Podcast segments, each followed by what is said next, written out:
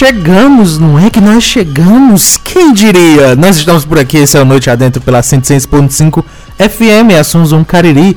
Muito possível eu ter esquecido de respirar. Mas nós chegamos com o Noite Adentro e você pode nos ouvir pela 106.5 FM, aqui no Cariri ou na internet. Mas você também nos assiste, se você quiser ver nossos rostos lindos e cansados, através do Noite Adentro no Facebook e do arroba underline Noite Adentro do Instagram. Você vai lá e assiste a gente, porque nós estamos ao vivo também por lá. Ou você pode estar nos ouvindo no futuro, e aí, uh, olá, no, através de algum. Através não, porque nós não somos uma janela. Por meio. Hoje ter vestibular é assim. Por meio do seu agregador de podcast favorito. Então, se você estiver ouvindo no Spotify, no TuneIn, no iTunes, aonde quer que seja, Olá, bem-vindo e obrigado pela sua. Obrigado pela preferência. Convoe sempre pela nossa companhia. Boa noite, Olivia Leite. Boa noite, João Will. Eu estou sem retorno, então você vai me dizer aí como é que tá o, o ah, som. Está tá, tranquilo? Hum, hum, Porque sim, nós já começamos estranho. meio estranho. Já começamos um pouco mais tarde. Eu expliquei. Quem estava lá no Instagram já acompanhou, né? A gente estava com o um empecilho de muitos carros no meio da cidade por conta de um movimento grande. Eu aqui. acho errado. Até parece que eles não sabiam que era vindo pro programa Noite Adentro, então. então, pronto, meu retorno já tá aqui, meu estagiário já resolveu. Obrigado, estagiário. É... Mas finalmente chegamos. Então, agora tá tudo certo. As lives realmente. Quem tava lá no Instagram viu a bagunça que tava, a gente tava tentando organizar tudo. uma bagunça. Uma bagunça. Fio ninguém... pra todo lado, pra gente todo pra lado. cima. Quando a puxou o negócio, pulou um anão, ninguém sabia, viu corrente, ninguém uma bagunça aqui. Mas agora tá tudo certo. Mas tá estamos no tranquilo. ar. Então, estamos no ar e todo mundo tá ouvindo a gente. Quem tá no Instagram e quem tá no Facebook já viu o nosso convidado também. Ok, boa noite, Adam Brasil. Não, ele não tá aqui, a gente supera, vida que segue. E aí, se você participa do Drinking Game do programa Noite Adentro, Sim. bebe. Enche a cara. Porque hoje todos precisamos, todos merecemos e Adam não está aqui. Ah, então a gente se segue com a vida. E aí eu te explico que, se você está chegando hoje no programa Noite Adentro, isso significa que você vai passar duas horas maravilhosas da sua vida, quiçá as melhores da sua vida. Tá bom? Porque nós somos realmente incríveis. Mas nós vamos fazer o seguinte: nós trouxemos um convidado. Eu não faço ideia de quem é esse convidado e eu não posso descobrir quem é esse convidado antes do programa Noite Adentro porque eu sou proibido de pesquisar. O programa funciona assim: alguém traz um convidado e os outros não podem pesquisar porque a gente descobre na hora quem é essa pessoa, o que faz da vida, como funciona, o que come, o que veste. Esse é o programa Noite Adentro. A gente começa a conversar sobre o que vier na cabeça e é tudo no improviso, sem pauta. E se você está ouvindo por podcast no futuro, também não tem edição. Nós somos um programa de rádio ao vivo e você está ouvindo exatamente como foi pro ar. O que não faz muito sentido, mas nós também não fazemos. Lívia Leite, que é o nosso convidado. Eu estou imperativo por algum motivo. Porque não sei como, porque estou desde muito cedo em gravação. Inclusive um beijo para todo mundo da Fulô Filmes. Segue lá arroba fulô.filmes, que nós somos maravilhosos e estávamos Sim. hoje gravando um clipe do, do cantor Leonardo de Luna. Um beijo para todo mundo que ficou das gravações enquanto eu vinha passar esse tempo com você no programa Noite Adentro. Eu estou bem cansado. Pode ser que eu esteja. Acho que é por isso que em exaustão tá mental. Se eu começar a falar coisas sem sentido, não se preocupe, faz parte do catavento, sorvete, bolacha. Lívia Leite. o nosso convidado de hoje é o André dos Santos. Boa noite, André. Boa noite, Lívia. Boa noite, João. Boa noite, Cabeça, que está aqui com a gente. Obrigado pelo convite. Muito feliz de estar aqui, tá certo? E ele Não já... se surpreenda que a gente demorou bastante para falar com você, porque aqui o convidado é, isso independe da gente chegar atrasado ou não. Mim, tranquilo, foi até mais rápido dessa vez. Foi, a gente falou pouco, porque não eu tem já tô acostumado a escutar vocês, né? E... Ai, para. É isso que eu falar. Só assistindo é legal. Para, a gente, gente, normalmente vai direto para o questionamento, para a abertura, mas tem uma diferença. O André já acompanha a gente, né? Já participou isso. em lives e tudo. E aí, não à toa, é, não, não por acaso, já temos várias pessoas aqui. Tem algum áudio que está muito alto, que está dando retorno do, do Instagram, eu acho. É, gente, isso foi uma observação técnica, tá? Acontece, a gente tem que estar tá comentando aqui pra. Tem alguma luz que está errada. Tem alguma luz que está errada, tem alguma é câmera. então, a gente é quem gerencia a técnica, apesar de termos agora o nosso estagiário nos ajudando. Falar em estagiário, a nossa estagiária Letícia Lima, a, da Rádio São Site, machucou o pé. Sim. Está em casa. Letícia, um beijo. Melhoras, Melhoras por favor. E manda meu banner. Enfim. era isso. Bom, e aí, não, não por acaso, né? O André, por já ouvir tudo, já tinha feito divulgação, então já tem um monte de gente aqui na live falando olá e etc. E eu já vou começar falando das pessoas que estão por aqui. Daqui a pouco a gente pergunta para André para começar de fato a conversa. Então, que já é de costume, ele já sabe. A Maria Novaes está por aqui. Tá. Ah, que- eita, começou o nome difícil. Talani Kelson. Talani Kelson, Olha, de- consegui pronunciar igual. de Sobral, viu? certinho. A Pode chamar, Aplicação pode chamar de Kelson. Lá Não, de mas Sobral, eu viu? gostei do nome dele. O nome dele é Talani Kelson. Quero chamar ele Talani Kelson. Ótimo, lindo. Eliano. Lá de Sobral, viu? Adriano, né? Aqui, Adriano, prof. Matemática. Ahn, aqui eu acho que é Toy Pereira, não sei. Francisco, tá. Francisco primo meu lá tá da cidade do Jardim. Ah, o, o André, lógico. Rebeca, André. Ana Karina, Leandro. ah, ah, o Talento Kelson já colocou aqui. José André, sou seu fã. A Andréia, né, que tá aqui, do um abraço, Andrealismo. Olá. André, minha irmã. Ele tá um aqui, abraço. hello, Jânio, o Iliano, agora sim, Iliano também que já acompanha as nossas lives há um tempinho, que eu quero convidá-lo, mas ele nunca tá por aqui pra gente conseguir acertar essa data. É, Adriano já deu aqui o alô, Natália, Ivanildo, Roberta. Ivanildo disse, grande doutor Balada. Ué, abraço, amigo, já vai ter que começar Ivanildo, lá de. Sobral também. É. Andréia disse Ainda que bem tá que a ouvindo Erika não tá escutando rádio. ainda. Olha aí. André, é o seu celular que tá alto. Eu vou pedir pra você baixar ainda um Certo, pouco certo. mais, porque fica o retorno e aí pra quem tá ouvindo fica. Pra quem tá no Instagram fica um pouco complicado. Você baixa o volume e me escuta só pelo posso telefone. Baixa o volume do rádio. Não, foi brincadeira. Quem tem mais tudo. de 20 anos vai entender isso. Você, Me por escuta favor, baixa o volume e telefone. escuta só pelo telefone. Alô, Cristina. A Erika tá aqui Ganhou mil também. reais. A Erika entrou agora. E vamos lá. André, vamos pra primeira pergunta, né? Que é André por André. Primeiro, né, que responsabilidade, né? Porque assim, é um prazer, né? Eu reafirmo isso, assim, estar no programa, programa muito legal. A gente sempre tem muita justificativa, né, pro corre-corre do dia a dia, mas é um pro- o programa de vocês eu faço questão de, de divulgar, né? Ai, De gente, indicar para. pra, pra galera. Assim como, como o canal, né, que eu já acompanho, a Lívia aí. Canal esse, o Isso Não. Cai na Prova, se você não sabe. Exato, né? Tu falou canal esse, eu disse, meu Deus, ela errou o nome do canal. Não, É esse isso. canal que ele Eu tá falando é o Isso Não Cai é. na Prova. Pois é, né? Então, eu, eu por eu, né? É, vamos lá, né? Então, meu nome é André, né? É, eu sou psicólogo, né? Sou casado com a Érica, a Érica tá aí online, um beijo. Hum. Tá, tá aqui. E já a Maria Alice, minha filha, sou pai, né? Sou corintiano, né? Eu gosto sempre de afirmar É, isso. identifi- identificação importante. Exato, né? E sou psicólogo, né? Sou Corintiano, psicólogo, cara. Sou bar- Mentira, nesse, e- nesse, nesse público aí não faz, não faz ideia do que isso significa. E Não uma é. marca, né? E também eu sempre gosto de afirmar, e sou barbalhense, né? Sou caririense, cearense, nordestino da nata, né? Isso eu faço orgulho de, de esbanjar, né? De exibir, de dizer isso por onde eu passo, né? É... Desenvolvo mais? Desenvolve Você mais, você sabe. fica à vontade. Você quer falar mais? Ah, é sim. isso que André. pois é, basicamente É isso, né? você. É, é, acontece, né, que assim, eu já conhecia mais ou menos o funcionamento do programa, é, sempre também tentei me preocupar um bastante, assim, em... A princípio eu pensei em perguntar isso pra Lívia, né, mas eu já sabia qual era a resposta dela, né?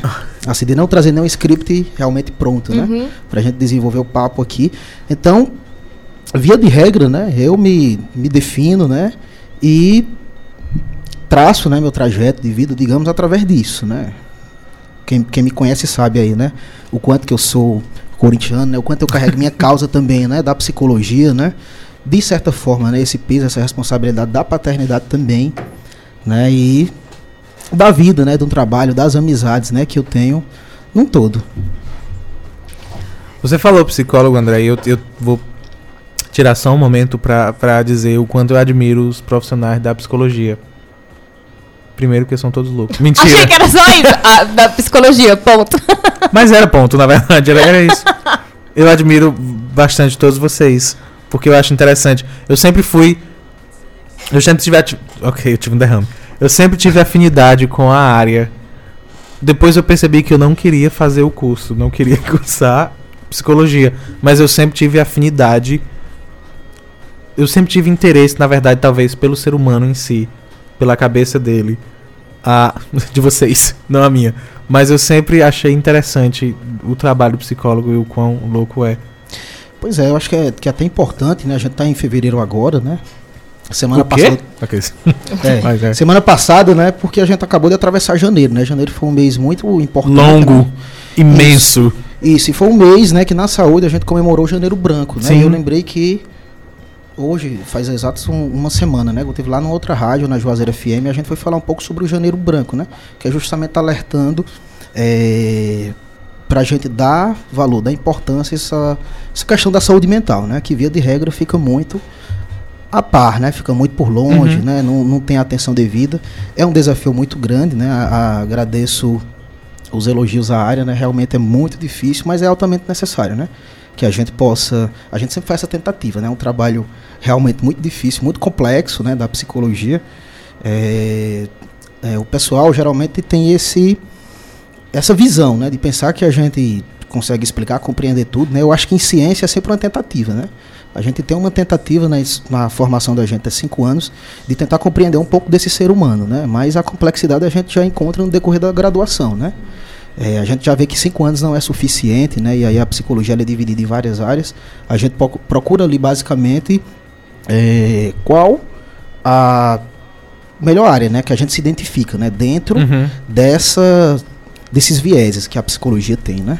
E eu, né, inclusive, até ans- ansiava um pouco, né? Tem um Adam aqui do programa, né? Que eu sei que ele é, é envolvido, né, com psicanálise, né? É a sua um abordagem. Envolvido, Exato, é a minha né? abordagem, tipo, né? envolvido com, com droga, já envolvido com Exatamente. psicanálise, né? Eu soube, sabe, sabe nem se podia falar que ele tem, que ele tem isso. Exato, mas a ideia é essa mesmo, né? A sua É abordagem é algo- psicanálise. É psicanálise. Ela Aquele sempre bem fica- informal. Quer dizer que essa é a sua abordagem. Exato, e de alguma forma, né? Essa, essa brincadeira que vocês fizeram aí faz bastante sentido, né? Que a psicanálise ela é meio assim, fica na sarjeta mesmo, né? Ela faz esse meio esse trabalho de resistência, tem resistência, né? De pelos outros, todos os, os outros discursos, né? Sociais ali que tentam de alguma forma tamponar e a psicanálise ela fica ali, né? Tentando galgar o espaço dela, a maneira dela, né? Ah, eu gosto da psicanálise. eu não- É mesmo da sarjeta? Eu não sei se. É sim. Ok, eu não sou É da sim. área, mas eu gosto. Eu diria que sim, né? É, com as pessoas que, que eu converso, que eu tenho acesso, eu sempre tento, na medida do possível, travar um pouco, né? Desse diálogo. Muitas pessoas têm muita dúvida, né? Mesmo sobre o que é a psicanálise, né? Qual o lugar que ela ocupa, né? E a gente sabe, né? Ela é um. desa- é, Existem muitas contradições teóricas mesmo. O próprio Freud, né? Que foi o pai. É, o pai, o criador dessa área, digamos assim, né?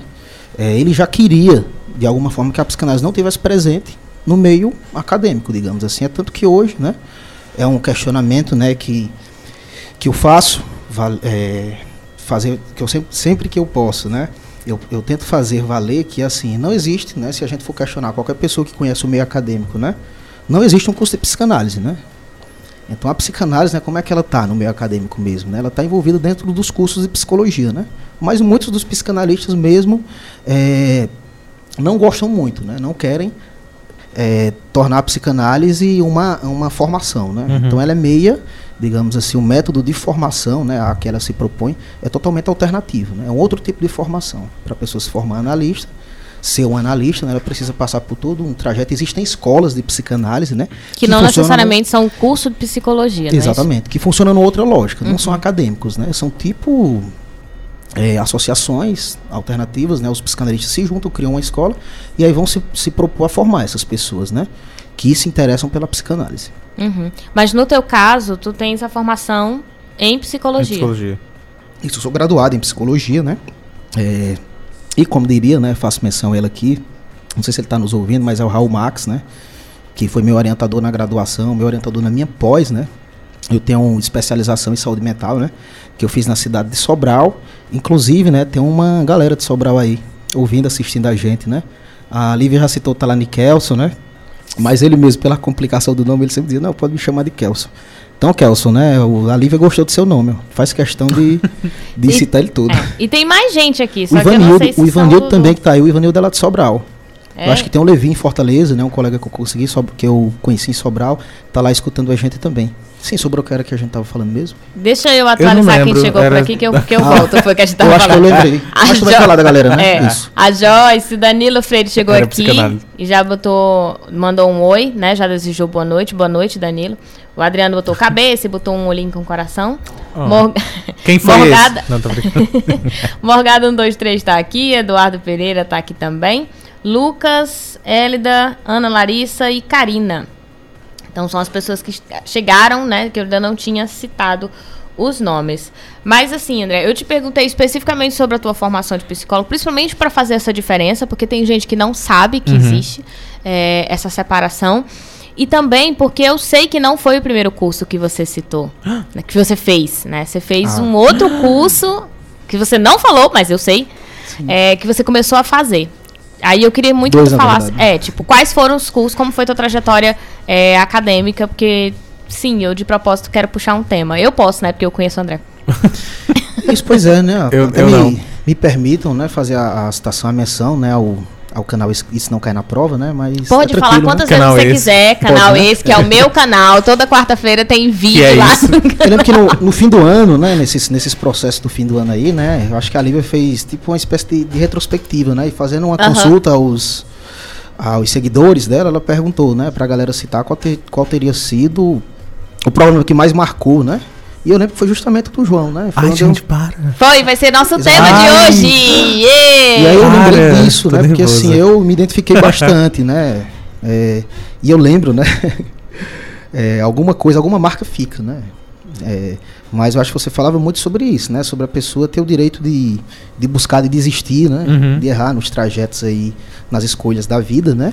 E eu passei, digamos, por isso, né? Por isso que eu escolhi, olha, é, Foi lá já vou conheci- aproveitar o foi lá segundo o falando do seu estagiário, né? Que estagiário. traiçoeira. Eu, que- eu joguei justamente por isso, viu, André? Porque, assim, hoje a gente vai ter um segundo momento, já adiantando pra quem tá chegando, a partir das oito, ali, oito e pouquinho, até. Uma parte, a segunda parte do programa, melhor dizer assim.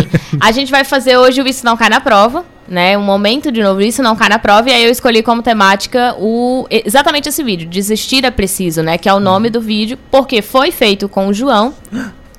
E Para. porque é, o André tinha citado isso, que foi um vídeo importante pra ele. Aí eu falei, olha, eu Exato. vou aproveitar que o André vai estar lá pra que nesse segundo momento a gente aprofunde mais sobre sobre isso, sobre a necessidade de desistir, que hora e como é difícil determinar isso. Então a gente vai ter aí um tempão pra falar bastante sobre desistir. Né, so- aproveitando que estão os dois aqui com experiências pra falar conosco. Então já dei adiantada que eu não tinha avisado nem pra eles que ia ser esse tema. Eu vou chorar. Acho que eu não avisei pro João, acho que não. Não. Mas por favor. Continuando, né? É, então, é, desde que eu terminei o ensino médio, né? é, e aí, né? Todos aqui já passaram por isso, né? Eu acredito que eu- a- o pessoal que está aí nos ouvindo, nos assistindo aí pelas redes também, né? Mas sabe a angústia, né? Do jovem, né? Do adolescente que está ali terminando o ensino médio, né? Que tem que fazer todas essas escolhas, pressões, né? Às vezes a pressão ela nunca é clara, né? Às vezes não precisa nem os pais, os familiares, André. os amigos falarem nada, né? Um olhar, Uhum. é, aquele olhar meio torto assim, né? Todo André. mundo sente, né? Deixa, deixa eu interromper vontade. só, porque senão eu vou esquecer. Assim. Eles não estão ouvindo, mas eu quero deixar um muito obrigado a, aos adolescentes, pré não sei, que fizeram figuração hoje no clipe, que estão lá fazendo figuração. Por Eu motivos queria de, ter ido. por motivos de hoje foi o vestibular da URCA. E aí a, a- eles terminaram o vestibular e estavam, vol- estavam voltando pra casa. Eu e Sharon Alencar, como produtores do, do clipe, paramos eles no meio da rua e disseram: Vamos fazer figuração? e aí foram. Os meninos não tinham celular, não tinham pra avisar ninguém, não tinha. sabe, eu tava andando com um documento e uma caneta. e estão lá, é, é, ganhando nada. E estão lá fazendo figuração. fazendo figuração, só sendo bonitos e sorridentes e cantando a música. Então, obrigado a vocês que um dia ouviram isso e está aqui, meu obrigado.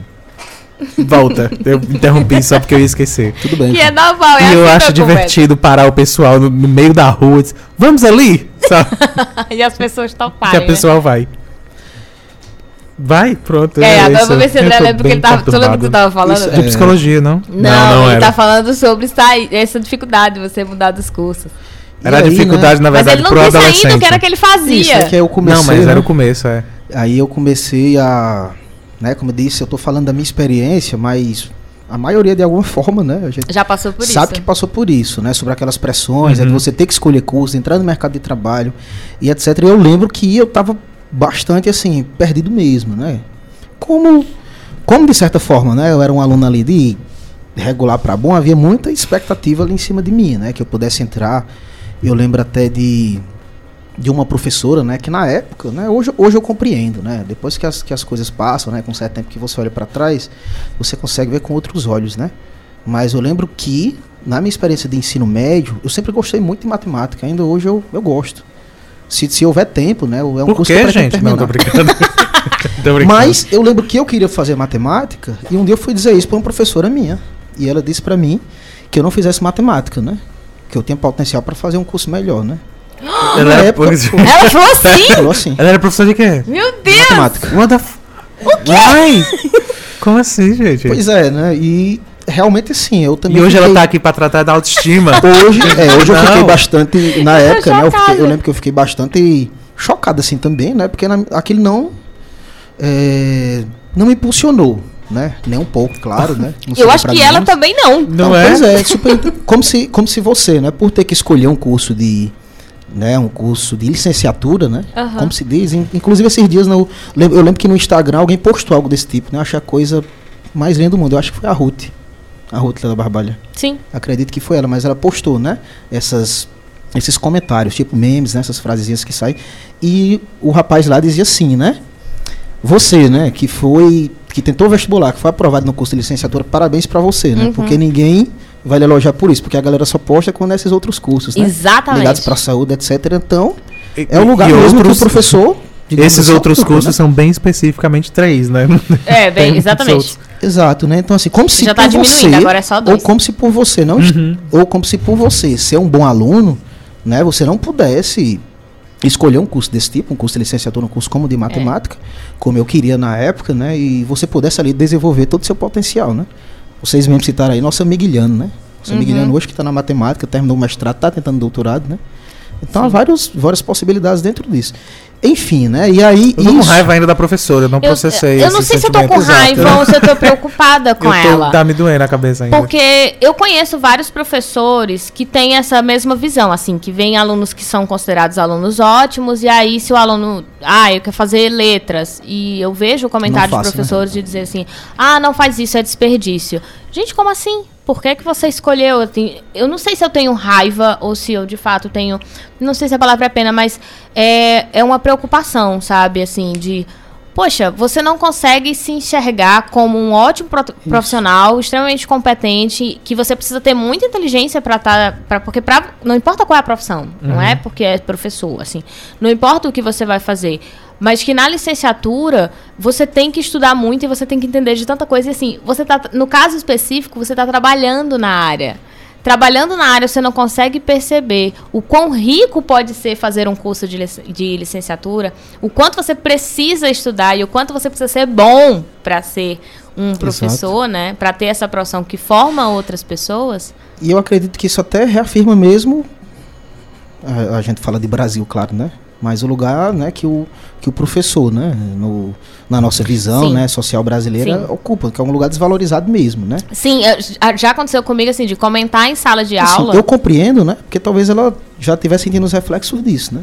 É, e às vezes ela reproduz sem perceber, Exato. né? Eu já várias vezes em sala de aula e o aluno olhar para minha casa, não, mas é porque aí a senhora foi, né? A senhora não queria fazer outra coisa antes, como se eu tivesse optado por fazer licenciatura numa situação de, ah, mas eu queria aquilo e eu não consegui, então Uhum. eu escolhi o que sobrou, né? Então assim, é, eu sempre explico para todo mundo que eu não tinha pretensão de ser professora, mas eu não tinha justamente por esse reflexo. De que todo mundo falava que sala Que de nunca aula. é uma possibilidade. É, tipo, você pensa assim, meu Deus, primeiro que você olha pra sua própria sala de aula, você pensa, eu não aguentaria isso, né? Ok, é você verdade. já olha pro professor e diz, meu Deus, como esse professor aguenta isso? E você cresce aprendendo que não deve ser bom ser professor. Mas assim, eu explico isso inclusive para os meus alunos, mas não foi uma coisa assim, a última opção que eu tinha. Eu não escolhi o curso dessa maneira. Mas quando eu pedi para André falar, é, é, inclusive, eu não sabia dessa parte da professora de matemática, eu pedi justamente porque. Acabei lembrando agora. Você nunca tinha comentado, né? Exato. Mas assim, é justamente porque a gente fica muito perdido no começo e não quer dizer que porque a gente cursou determinada faculdade, a gente precisa terminá-la. Então, às vezes a gente vai mudar totalmente, que eu acho que foi muito o teu caso, né? Tu queria fazer matemática, que Isso, essa parte que... eu não sabia. Queria né? fazer matemática, eu lembro que eu já fazia um curso técnico na época, né? Esqueci de citar isso, né? Eu também sou técnico de enfermagem. É, quando eu estava prestes a terminar o ensino médio, eu já tinha feito curso técnico de enfermagem. E aí, né, foi através desse curso técnico de enfermagem também que eu tive a oportunidade, né, de ter o meu primeiro emprego formal de carteira assinada. Eu trabalhei cinco anos lá no Hospital São Vicente, né, é, o hospital lá da Barbalha, e lá eu pude fazer grandes amigos, ainda hoje tenho grandes amigos, né, sou muito grato à empresa em si. Aí por aí você já vê um pouco a salada, né. Estava pensando em fazer matemática, por gostar de matemática, já estava envolvido num curso técnico da saúde, né, e aí, né, como a gente sabe, que por ser né, aluno do ensino público, né?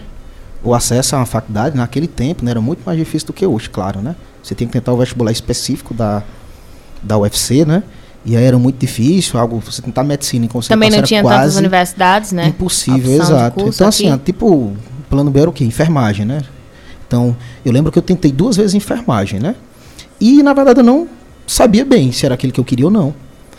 Né? E aí os dois vestibulares que eu tentei consecutivos, nos dois eu não passei, né? E foi algo meio frustrante na época, né? Então, logo depois do ensino médio, eu passei um ano, né, para entrar na faculdade, né? Depois foi onde realmente, depois do segundo onde caiu minha ficha. Não, acho que não é isso que eu quero, né? Talvez eu ainda cheguei muito perto de passar. Se eu não me engano, eu fiquei no, nos classificáveis. No, no, na primeira tentativa, né? Eu fiquei em sexto nos classificáveis para o vestibular de enfermagem da URCA não consegui passar. No segundo eu já fiquei mais distante. E aí eu fui. Que na, na época, estar em sexto no classificáveis era quase impossível você passar. Porque existia pouquíssima desistência, porque Isso. também existia pouquíssimas uhum. vagas. Tá, assim, todo mundo estava uhum. fazendo porque. Era vagas na época. Eram poucas vagas, eram poucos cursos que existiam uhum. na região, né? Porque eu, eu sei que logo no começo não tinha ainda a UFCA. Logo no começo, assim, no seu começo, quando você foi para a faculdade, acho que a UFCA estava chegando. Né? Então a gente não tinha muita noção ainda dos cursos que existiam. Né? Então, a, a quantidade de cursos, de fato, a maioria era na URC e também não tinha a quantidade de cursos que tem hoje. Né? Uhum. Eu acho que a URCA hoje está com 16 ou 17 cursos. Quando eu saí tinha 16, talvez já tenha aumentado para 17, 18 é, cursos. E veio o FCA e aumentou também a quantidade de cursos no, no, no IF, que na época era Cefet, né? A gente está falando de quantos anos atrás? 10 anos atrás. 10 anos por aí. Né? 10 anos atrás. Então, assim, você também não tinha muita opção, tá? E sexto numa universidade pública, era certeza que você. Sim, você não é certeza, mas você já estava desanimado. Se você entrasse em primeiro ou segundo dos classificáveis, você sentia, opa, se eu der muita sorte, eu tenho uma chance. Mas você estava em sexto, você batia aquele desespero de. É, vou ter que fazer outra coisa, porque... Exato, aí na segunda tentativa, né, eu já fiquei muito mais distante, eu acho que isso também, né, já, já, já era um reflexo uhum. desse, desse desânimo, né, e aí eu, na época, eu pude questionar um pouco, né, será que é isso mesmo que eu quero, né, foi onde eu desisti, e eu lembro que, assim, no, no, desespero, né, eu também gostava, e daqui a pouco a gente vai entrar nessa parte da, do curso de automação industrial, né? Já gostava de tecnologia. E finalmente ele diz qual é o curso, que eu tô perguntando. é, pois é. Fica aí, fica aí, fica aí. Chegar, a gente vai né? descobrir daqui a, a pouco. vai chegar. É... Deixa eu lembrar aqui onde eu estava. Sim. E então, no, no, meu terceiro vestibular, né? Da UCA, foi onde eu, eu pensei, não, acho que vou fazer história. E eu lembro que eu tinha feito. Caramba, o cara tava na matemática. Exato, pra você ver. Né? aí foi lá trabalhar lá no hospital. Agora eu tô na história. É, okay, talvez eu faça história. E aí eu lembro que eu fiz a inscrição do vestibular pra, pra história. E assim, deu deu o que falar na minha família, né? Todo mundo ficou assim, como vocês disseram agora, sem entender, né? Tipo o quê? Como assim, né? tipo, Aí eu, eu nasci, o pessoal que foi, que foi uma dica até do meu pai, né? Meu pai, né? Acredito que ele tá escutando na barbalha. Um beijo, viu, pai? Eu queria, eu queria justamente ia fazer essa pergunta. Qual é o início disso? Porque eu não, eu não consigo imaginar você no hospital. Hum, vou fazer história. história. não há muito ligação. Foi ele, então. Então, é, eu acredito. Foi ele? Seu Teu pai. pai. Sim. Então, o pai tem muito a ver com isso, né? É, deixa aqui meu abraço, né? Uma grande figura, né? O mundinho lá do Barbalho. É sim. É, que vem do famoso espetinho do gordo, né? Vendo um espetinho muito bom lá perto do São Vicente, né? Cadê? perto do Branco Eu do queria- Brasil. Coração de boi. Foi. Não trouxe Você tá, um você tá convidado. Hum. Eu tava, eu tava no Juazeiro. Se eu tivesse ido na Ok, Barbalha, eu tinha trazido. Mas no próximo, Válido. depois eu mando por cabeça. O pior. João, é que ele tinha mesmo.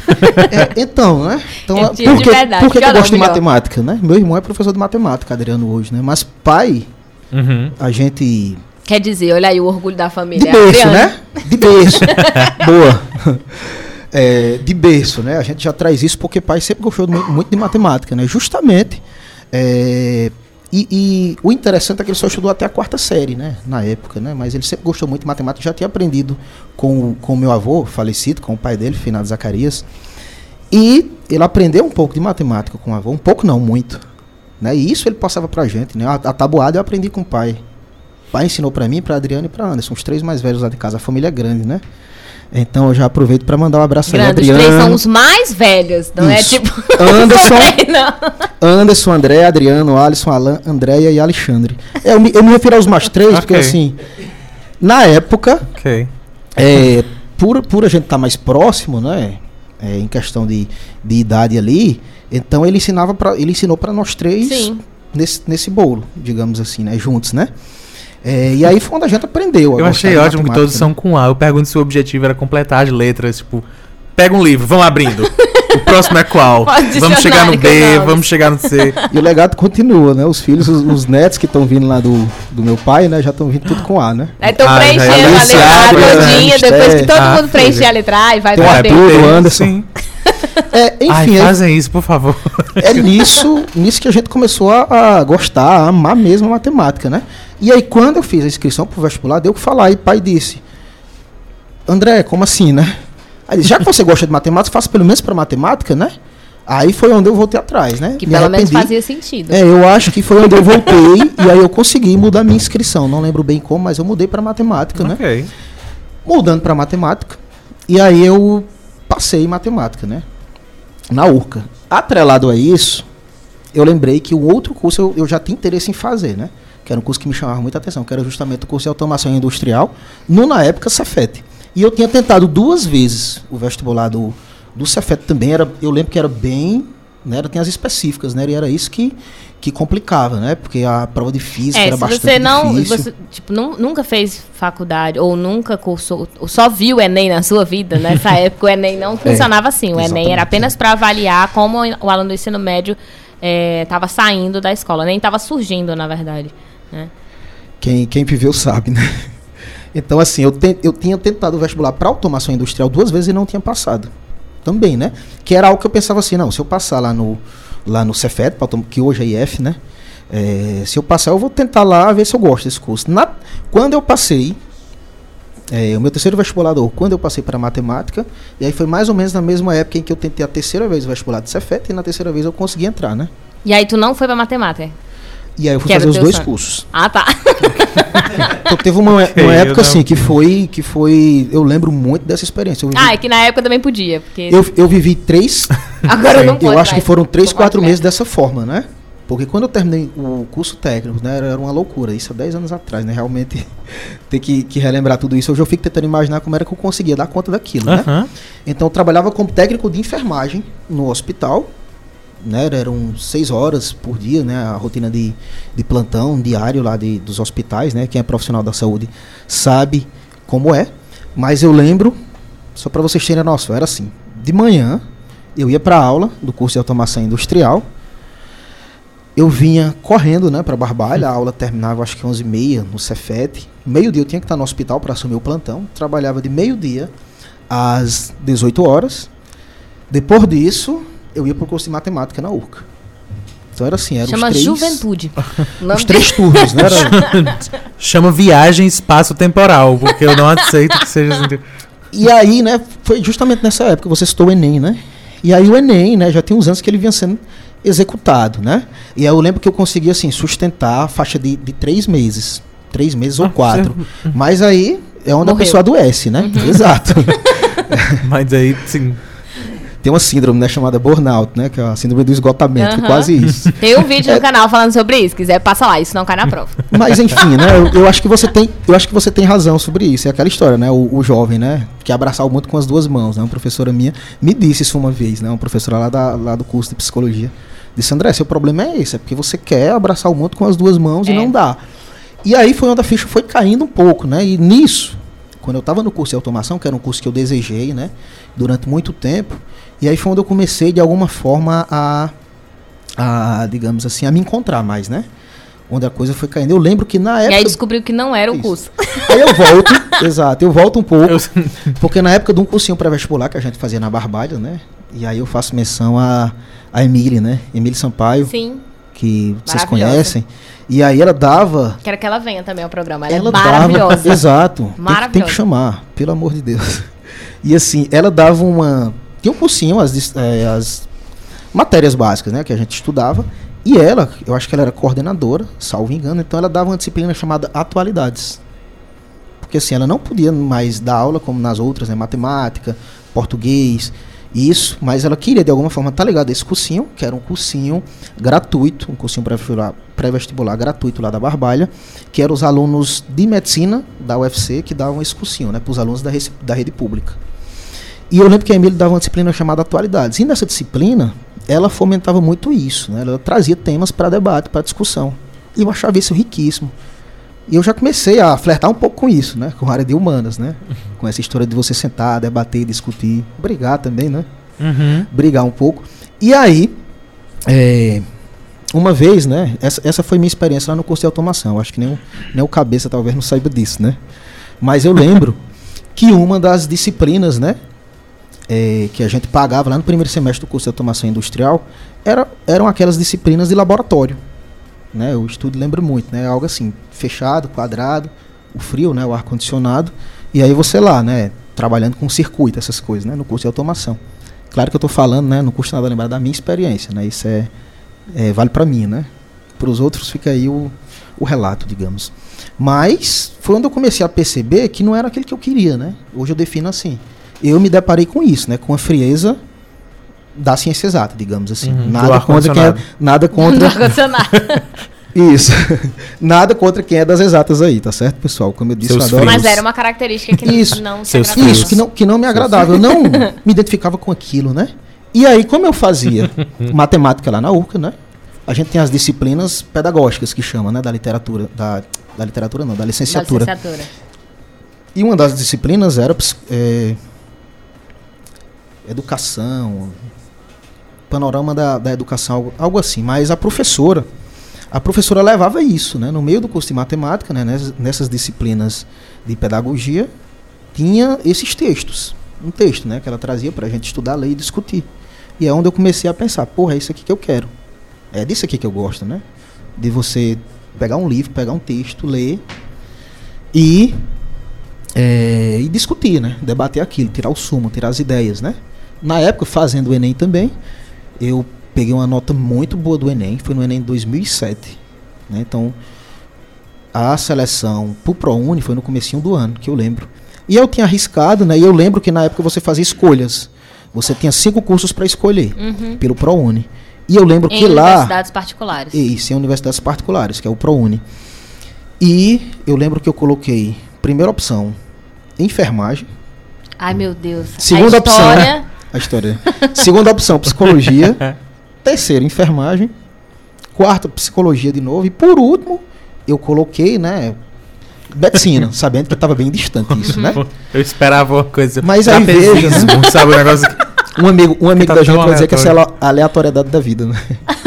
É, mas aí veja, né, que, que ironia, digamos assim, né? Na primeira opção eu não fui selecionado, né? Pro curso de enfermagem, mas na segunda eu fui, que foi psicologia. E eu lembro que eu fui conversar com a psicologia, com a professora, né? Na verdade, lembrei agora, o nome da disciplina era Psicologia da Educação. Ah, Lá ok. no primeiro Sim, que é semestre. obrigatório para todo mundo isso, que faz no licenciatura. primeiro semestre da, da licenciatura lá da, da matemática. Eu acredito que dos outros cursos também. Mas eu lembro que eu, eu fui selecionado, né? E na época eu tava nessa loucura que eu disse aí pra vocês, né? Um curso pela manhã, trabalho à tarde e outro curso à noite. Curso à noite. E é onde foi onde eu comecei a abrir mão. Eu, eu já sabia que a automação eu não queria mais. Uhum. Ah, ok. O curso de automação eu Eu terminei o primeiro semestre, eu lembro que eu fechei o primeiro semestre. Mas eu não fui atrás, eu tipo abandonei mesmo, não fui atrás nem de, nem de trancar. Até Sei porque para é. você, para você assumir, né, a bolsa do ProUni, você não poderia ter vínculo com nenhum, nenhuma outra É. instituição. Então, assim, você não podia ter matrícula nem trancada, fechada, porque você podia ser prejudicado por isso, tipo assim, perder a bolsa, né? E eu lembro que eu fui conversar com uma professora, ela é pedagoga e ela me deu a maior força na época. Ela disse, ela disse, André, se é algo que você quer, vai lá e tenta. Então, assim, eu já abandonei o curso de automação, é, que eu tinha feito ali no primeiro semestre, com uma urca, né, histórica, né, um patrimônio nosso, é, mas sempre teve o problema histórico das greves, né? Eu lembro que o curso É, agora bem menos. Na época, na tinha começado em meados de, de março, por aí, abril. As aulas tinham começado, então eu tinha feito pouco tempo de matemática. O curso de matemática eu acabei abandonando também, abandonando também. E aí eu pensei, eu vou tentar isso, eu vou tentar psicologia. Abandonei os outros cursos, né? Continuei trabalhando no hospital, porque era meu sustento na época, né? Necessidade mesmo. E aí é onde eu fui. Eu pensei assim na época, né? Uhum. Não, eu vou tentar, vou ver se dá certo aqui pra mim, né? E desde que eu entrei lá no primeiro semestre, né, eu tô na psicologia até hoje, né? Não sei se a gente vai, vai ter tempo de explorar um pouco isso, né? Mas como eu disse, minha paixão pela matemática e tudo, né? Eu acredito que a psicanálise, né, meio que conciliou isso, né? Tem um autor hoje, que é um autor de, de minhas referências, né, um pós-freudiano, né, que é o Jacques Lacan, francês. E ele, né, para fazer psicanálise, ele se utiliza muito disso, né, de algumas áreas da matemática, como a topologia, a teoria dos conjuntos. Então, acredito que foi um, um tipo, um acordo, né? Eu consegui aí, com a psicanálise, meio que fazer essa união, né, da, da área de humanas, né, da psicologia, com essa área das exatas, da Com matemática. áreas né? que, que você curtia fazer Exato. Igualmente, né? Você não conseguia pesar o que era mais importante. Então, é, eu, eu justamente quis explorar isso porque, assim, eu não sabia que André... Tinha uma série de coisas aí que eu não sabia na história de André, mas para que as pessoas, inclusive, se identifiquem e percebam que, assim, não é todo mundo que tem um- uma, uma definição do que vai fazer na vida, aí segue, e aí vai a carreira inteira fazendo só aquilo e, inclusive, fica feliz.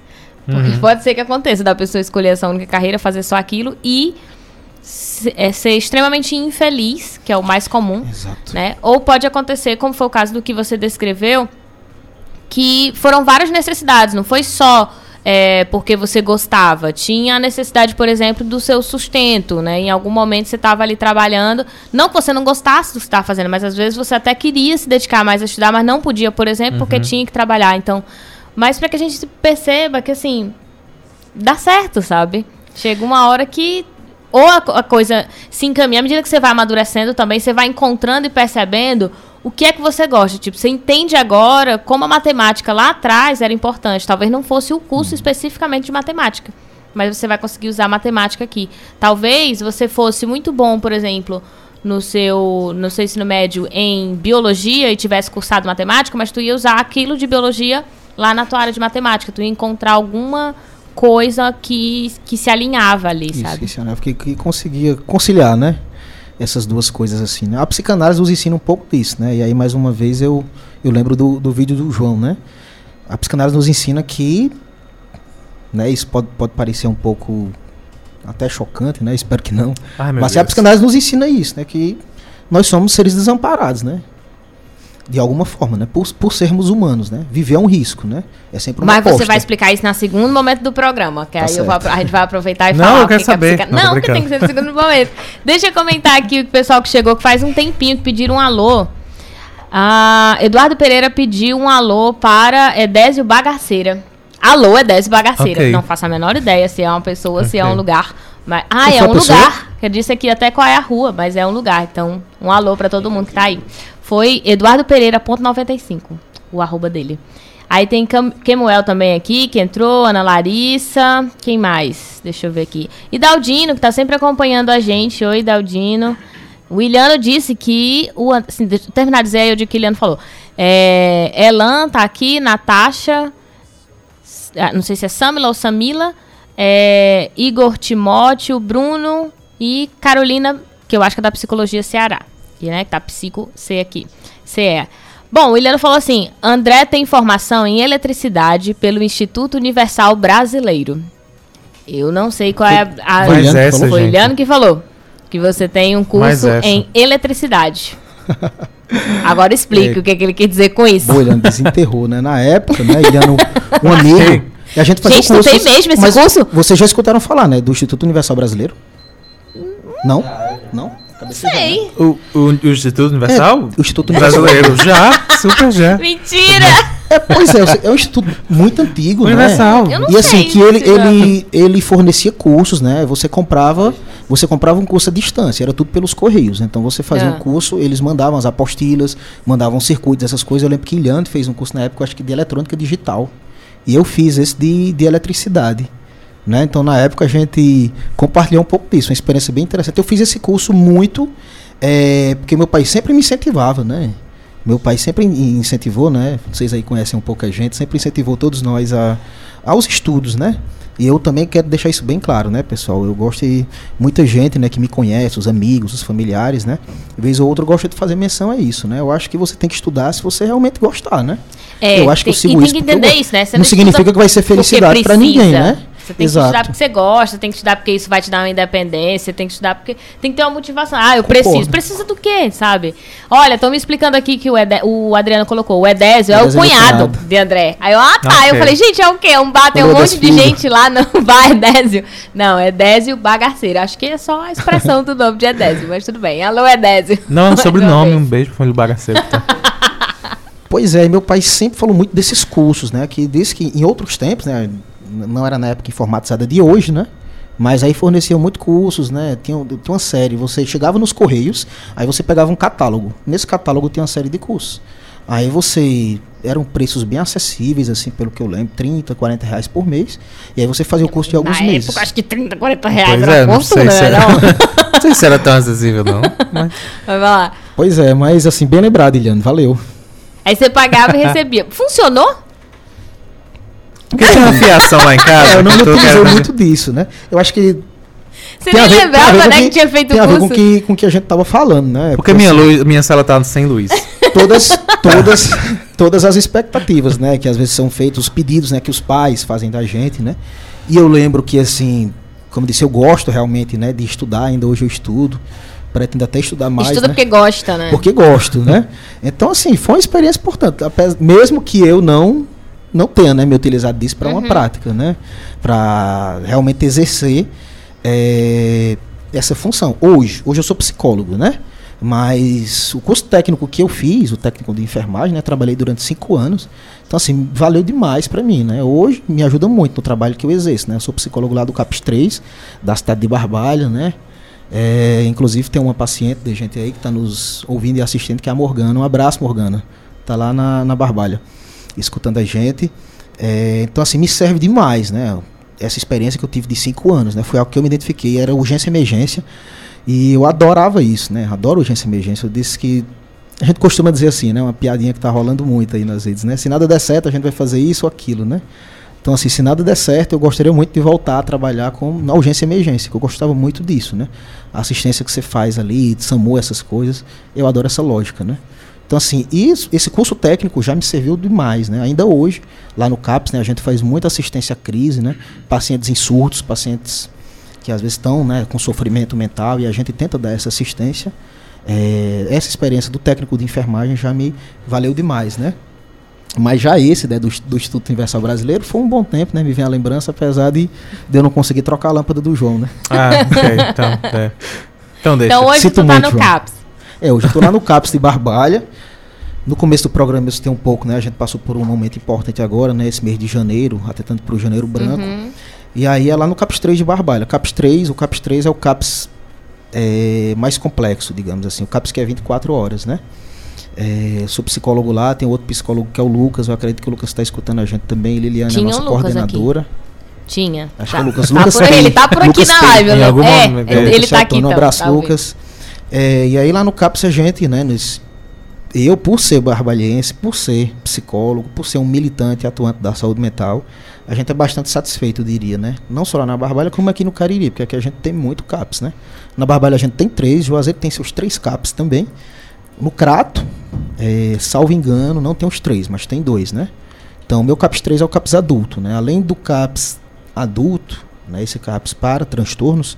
A gente tem ainda o CAPS AD, que é CAPS para tratamento né, de usuários de álcool e outras drogas, e também o CAPS infantil, né, que é para esse público infantil juvenil. A gente vai já ter que ir pro intervalo, mas assim, como você citou o CAPS, eu acho que algumas pessoas estão começando a atacar o CAPS. Vocês devem ter visto notícias de pessoas falando sobre o CAPS, de algumas pessoas que eu digo são pessoas importantes, pessoas do governo. É, falando sobre o CAPS ou questionando a utilidade do CAPS. E assim, é, eu não posso te pedir, eu acho que eu não posso te pedir, mas eu vou perguntar na medida da tua experiência. Se tu sente que aqui atende a demanda, ou se tu não pode responder, se não puder, por favor, fale. Se tu sente que o CAPS consegue atender a demanda ou se precisaria de mais. Porque você falou que tem três, né? É, por exemplo, no, no Juazeiro, três em Barbalha. Tu sente que precisa de mais, não necessariamente do CAPS, mas, por exemplo, de funcionários dentro do CAPS, tu acha que hoje consegue atender bem? E por que o CAPS é tão importante? É, a resposta é grande. Eu acho, eu acho que eu consigo. Mas, a questão é que é, tanta coisa. Porque às vezes você eu, não eu, consegue, não consegue responder porque são me, atendimentos diferentes, não exato, é isso? São não... públicos diferentes. Então pode ser que de repente no teu CAPS consiga atender e num sim, outro sim. tu não consegue responder porque tu não conhece a realidade. Isso, eu diria que eu conheço um pouco, né? Hum. Mas a, a, a, questão é porque assim, eu fico aqui refletindo, né, sobre por onde começar, né? Hum. É, vez ou outra eu sou convidado, né? Eu, eu, adoro esses momentos em que a gente vai para troca de, de, conhecimento mesmo, para o debate, né? Para conversa, né? O programa de vocês, né? De alguma forma é, incentiva muito isso, né? Eu acho que a gente tem que fazer mais isso, né? Conversar, né? Discutir, refletir, né? Tentar compreender a nossa realidade, que a, a mudança se dá através disso, né? A partir do momento que a gente questiona. É, Raul, meu ex-professor, né? sempre me chama, assim, às vezes para estar tá participando lá na faculdade, né? Para mim estar tá falando da minha experiência, né? Como psicólogo é, lá para os alunos, né? Eu tive a oportunidade, né? Eu gosto de começar quando eu vou falar sobre essa questão. Eu gosto sempre de lembrar, né? Não é novidade para ninguém. O do Santa Teresa que a gente teve, né, durante muitos anos. Pronto, isso que é um detalhe que eu ia falar. Na verdade, eu sinto que é novidade para as pessoas o que, que é o CAPS. Algumas pessoas não sabem exatamente o que, razão, que é feito, que trabalho que é feito lá e por que ele é tão importante. Né? Então, tem muita gente que acha que não tem necessidade. Então, assim, é, para o estudante de psicologia, talvez quando tu vai dar a palestra, ele já saiba o que é o CAPS, ele já sabe, tu hum. conta como é a experiência lá especificamente. Mas eu penso que quem não fez o curso ou não tem essa proximidade com a universidade, algum, não estou falando de todo mundo, mas certamente tem pessoas que não sabem é, a, a, importância e, e por quê. O que é, talvez, o CAPS? Existe. É, tem a questão cultural sempre, né? Uhum. Não é novidade para ninguém. Para o pessoal para ninguém não, pessoal da região, vamos dizer assim. Mas quando éramos crianças, a gente sabe, né? As brincadeirinhas que rolavam, né? Então, tinha brincadeiras do tipo, né? Ah, leva para Santa Teresa, né? Uhum. Ou seja, né? Porque essa, essa questão do Hospital Santa Teresa que a gente teve durante muitos anos, é, teve uma absorção cultural por parte disso, né? A gente sabe que aí, é, se a gente for partir, né, para teoria mesmo, né, os teóricos vão dizer, né, é o estigma da loucura, do louco, né, que estava envolvido aí, né? A partir do momento que a gente faz isso, a gente sabe que hoje o Santa Teresa está fechado. É, que, que o Existe louco tem coisa, que ser isolado de todo isso. mundo, né? Existe uma coisa chamada é, luta antimanicomial e reforma psiquiátrica, né? Que foi justamente os avanços né, na legislação, é, nos estudos, né, na compreensão desse fenômeno da loucura, né? Apesar de ser uma palavra que a gente tenta, né, tirar ela um pouco, né? Hoje a gente já fala de sofrimento, né, de transtorno mental, né? Termos mais modernos, digamos assim. Então esse movimento da reforma psiquiátrica, né, como o próprio nome já diz, e o da luta manicomial, né, se propuseram a isso, a mudar, a remodelar a assistência em saúde mental. Então, quando eu estou nesses espaços, né, seja na comunidade, seja na faculdade, numa escola, né? Vez ou outra a gente também é chamada aí na escola falar sobre essas questões. É, eu sempre pergunto, né?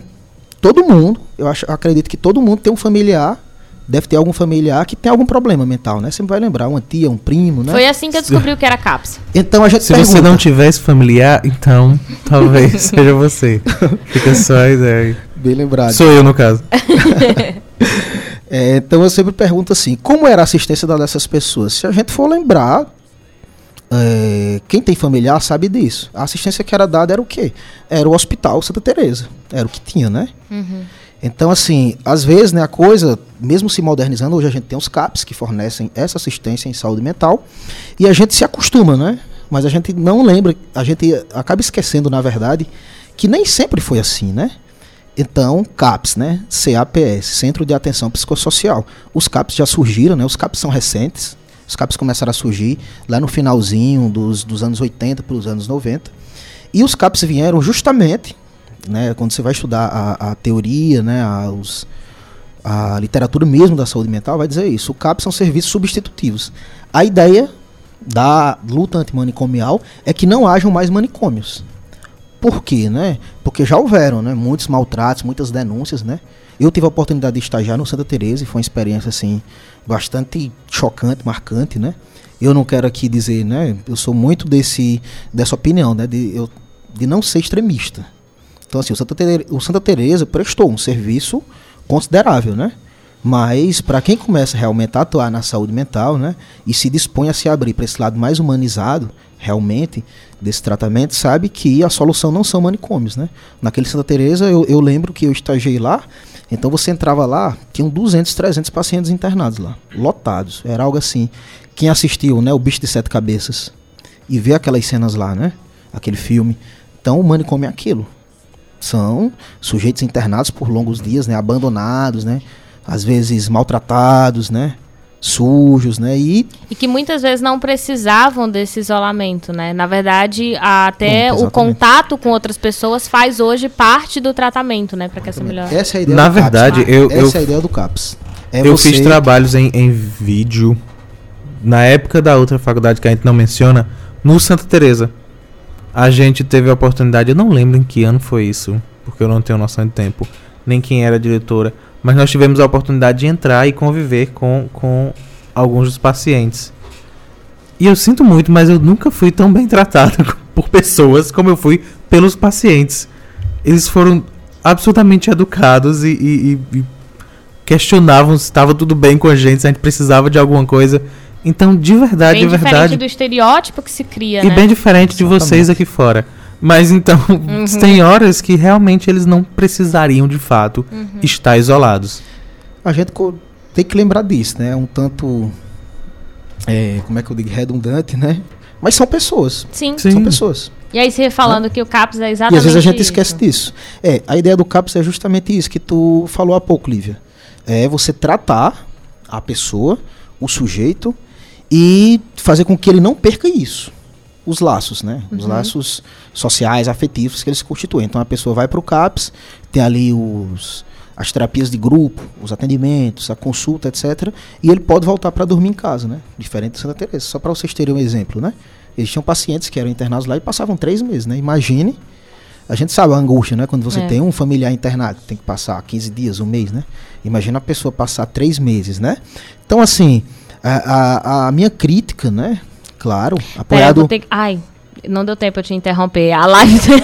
ia dizer, deixa eu te interromper Ah. pra avisar que a live vai cair. Só que aí a live caiu. E o Clécio tava dizendo o quão competente você era. Era isso que eu ia ler. Olha, gente. Disse que era um ótimo profissional, extremamente competente e de qualidade. Pois é, o Clécio é um amigo lá da cidade de Sobral também. Policial militar. Gente boa, um abraço, Clécio. Então tem uma galera de peso aí de Sobral nos escutando. Eu tô colocando aqui ao vivo, tu vai precisar entrar de novo pra poder conectar. Na verdade, a gente vai ter que ir É, já já pro vamos intervalo. fazer intervalo? Vou só esperar tu terminar de falar, né? Uhum. aí a gente vai ter que ir pro intervalo, mas eu já deixei aqui Isso. o ao vivo. Eu vou botar pra apontar pra André. Então, pra o pessoal seguir e acompanhar o André. Pronto. Tu iria falar mais alguma coisa sobre o CAPS? Porque eu Sim, pois é, de- então, só para concluir, né? Hum. Então, a mi- a, minha crítica, né, apoiado nos autores, né, que eu leio, né, tem um bocado, já citei o Jacques Lacan, Freud, né, sobre a saúde mental brasileira, né? Tem um autor chamado Paulo Amarante, né? É, a nossa crítica é o quê, né? Essa era a assistência que tinha na época, né? Em algum momento a gente tem que avançar, né? Porque retroceder, esse risco sempre está aí, né? A espreita. Mas é que a gente possa evoluir nesse sentido, né? De trazer um tratamento mais humanizado, né? Fazer com que o sujeito não perca os seus laços, que o sujeito tenha vida, né? Esses- Uhum. Achei muito, muito legal a história que o João acabou de contar aí, né? Às vezes eu costumo dizer, né? Tem muita gente que por não conhecer me pergunta, André, como é trabalhar com esses pacientes, né? Com os, entre aspas, loucos, né? Como é? Eu digo, pra mim é normal, eu digo. Às vezes eu costumo dizer, né? Com todo respeito às pessoas, mas eu digo, às vezes a gente tem mais sinceridade ali dentro, né? Do CAPS com Uhum. esses Sim. pacientes do que lá fora, né? Lá fora que a gente diz no mundo, né? Uhum. Nesse mundo aí envolvido com essas Uhum. falcatruas, né? Mentiras, etc. Interesses, né? E aí lá dentro a gente tem esse tipo de verdade, né, João? Sim. São pessoas que estão sofrendo, mas que é, a gente tem essa disposição, né? De se aproximar delas e ver que ela é uma pessoa, né? Quem nunca se angustiou, né? Aham. Quem nunca pensou em alguma besteira, né? Tipo tirar a vida, né? É, quem nunca esteve triste, né? Quem nunca chorou, né? Quem nunca pensou que é, poderia enlouquecer, né? Eu Uhum. escuto a gente escuta muito essa fala, né? Eu acho que eu vou enlouquecer, né? Diante aí das, das atribulações, dos desafios da vida, né? Mas, assim, eu acho que é isso.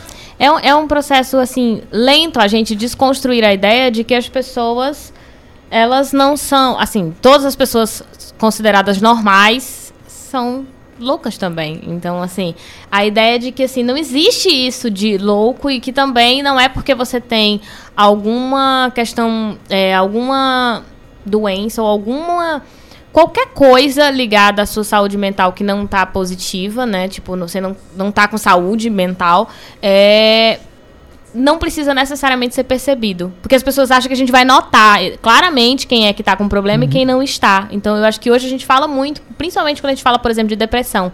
Que não é algo que, que você percebe assim com facilidade. Então essa desconstrução, ela ela tá vindo aos pouquinhos, né? Eu acho que vai levar um tempo pra gente perceber que não é um problema você procurar um psicólogo, né? Você não é anormal porque você procura um psicólogo, por exemplo.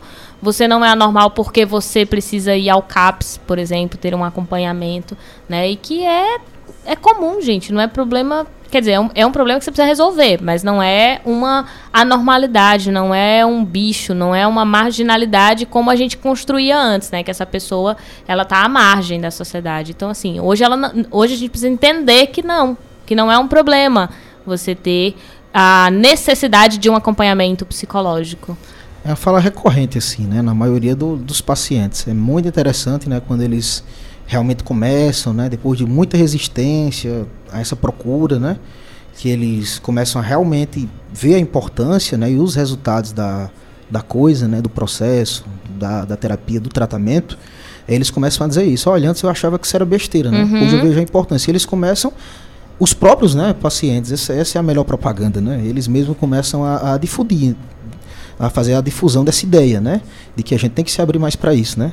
É, eu sempre costumo dizer algo que eu, abri, que eu aprendi na graduação, né? É, é lembrar o seguinte, né? Que assim, o psicólogo ele é dispensável, né? Uhum. Você pode viver sem ele na boa, né? Ou não, né? Mas, mas um professor meu, não lembro agora, mas ele sempre dizia isso. O psicólogo é dispensável, né? Mas se você puder contar com ele, né? Uhum. Aí você pode ser bem melhor, muito mais, né? Viver mais tranquilo, aliviar um pouco, né? O peso, a dor, o sofrimento da vida, né? Que a gente sabe que a vida nos impõe isso, né? Aí só pra lembrar a frase do Caetano Veloso, né? Numa canção que ele disse que de perto ninguém é normal, né? Você falou um pouco, Sim. né, Lívia, sobre isso, que realmente é esse conceito de normalidade não existe. Eu costumo dizer no meu dia a dia, se você conhece alguém normal, 100% normal, me apresente, porque até hoje eu não conheci, né? Se Todo mundo- afaste, na verdade. Não, não é, Boa, não. né? São as pessoas. Se quem diga assim, né? O perigo eu tá não- aí. não- Mas eu acho assim que a gente, inclusive, a gente vai ter que encerrar, mas a gente tem mais um papo, inclusive, para para trazer. É um motivo para trazer o André de volta para que a gente possa usar esse espaço, inclusive, para desconstruir também essa imagem. Eu vou precisar registrar a presença aqui de Aglaira Reis, Aglair, acho que é Aglaira Reis, Fulano Oficial, Fábio Arte. Fábio disse aqui que Professor Fábio. Um abraço, José Fábio. André é meu irmão. E várias palminhas aqui para você. Fábio tá feliz com a vitória do Corinthians. Fabrícia também, que chegou. E quem mais? Ah, Eliano disse: é o ato da separação da mente do corpo. Qualquer problema físico leva você ao médico responsável, mas problemas da mente causam ainda a repulsa de procurar ajuda.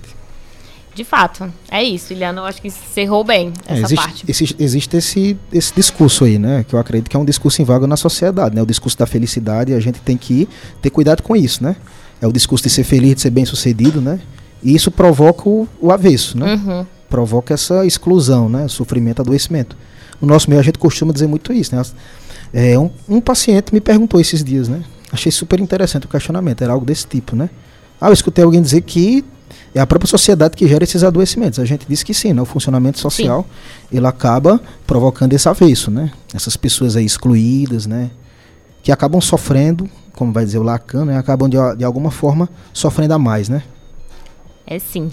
Olha só, a gente já vai deixar o convite, inclusive, em aberto mas vamos precisar ir para o intervalo e antes está chegando aqui Ivanildo, Arlan Alves chegou e botou um, um legalzinho. Oi, Arlan. E Márcio Lopes. A gente vai para o intervalo, mas o intervalo. Ah, gente, fulano oficial disse: me encorajou a buscar ajuda. Tá Obrigado. Tá Olha aí, tá vendo vai a lá. importância da gente se construir? Então fica, na verdade, o convite aberto para o segundo momento, que não é esse segundo momento depois do intervalo, porque André já vai ficar aqui, mas nós vamos falar sobre o Isso Não Cai na Prova, sobre desistir é preciso, né? A hora de desistir. O Márcio colocou: Você é o cara, Andrezão.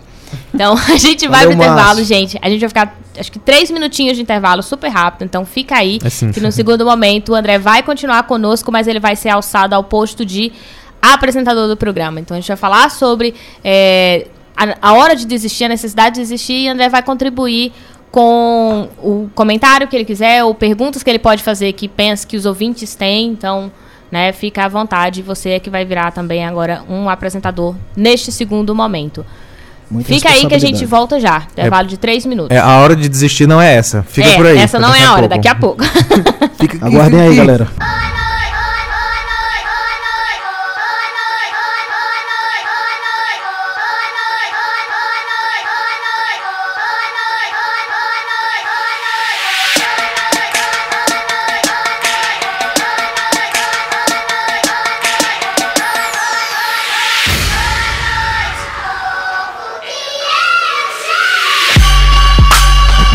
E nós chegamos de novo, vamos, estamos de volta com Noite Adentro aqui na sua 106.5 FM. Este é Assuntos no site Cariri.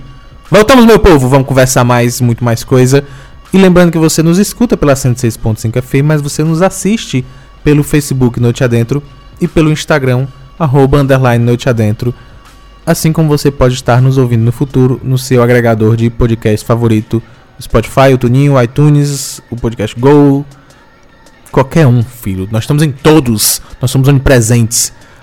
E aí a gente volta com o segundo pedaço, que não é metade mais, do programa Noite Adentro. Lívia Leite, o que é que vai acontecer agora?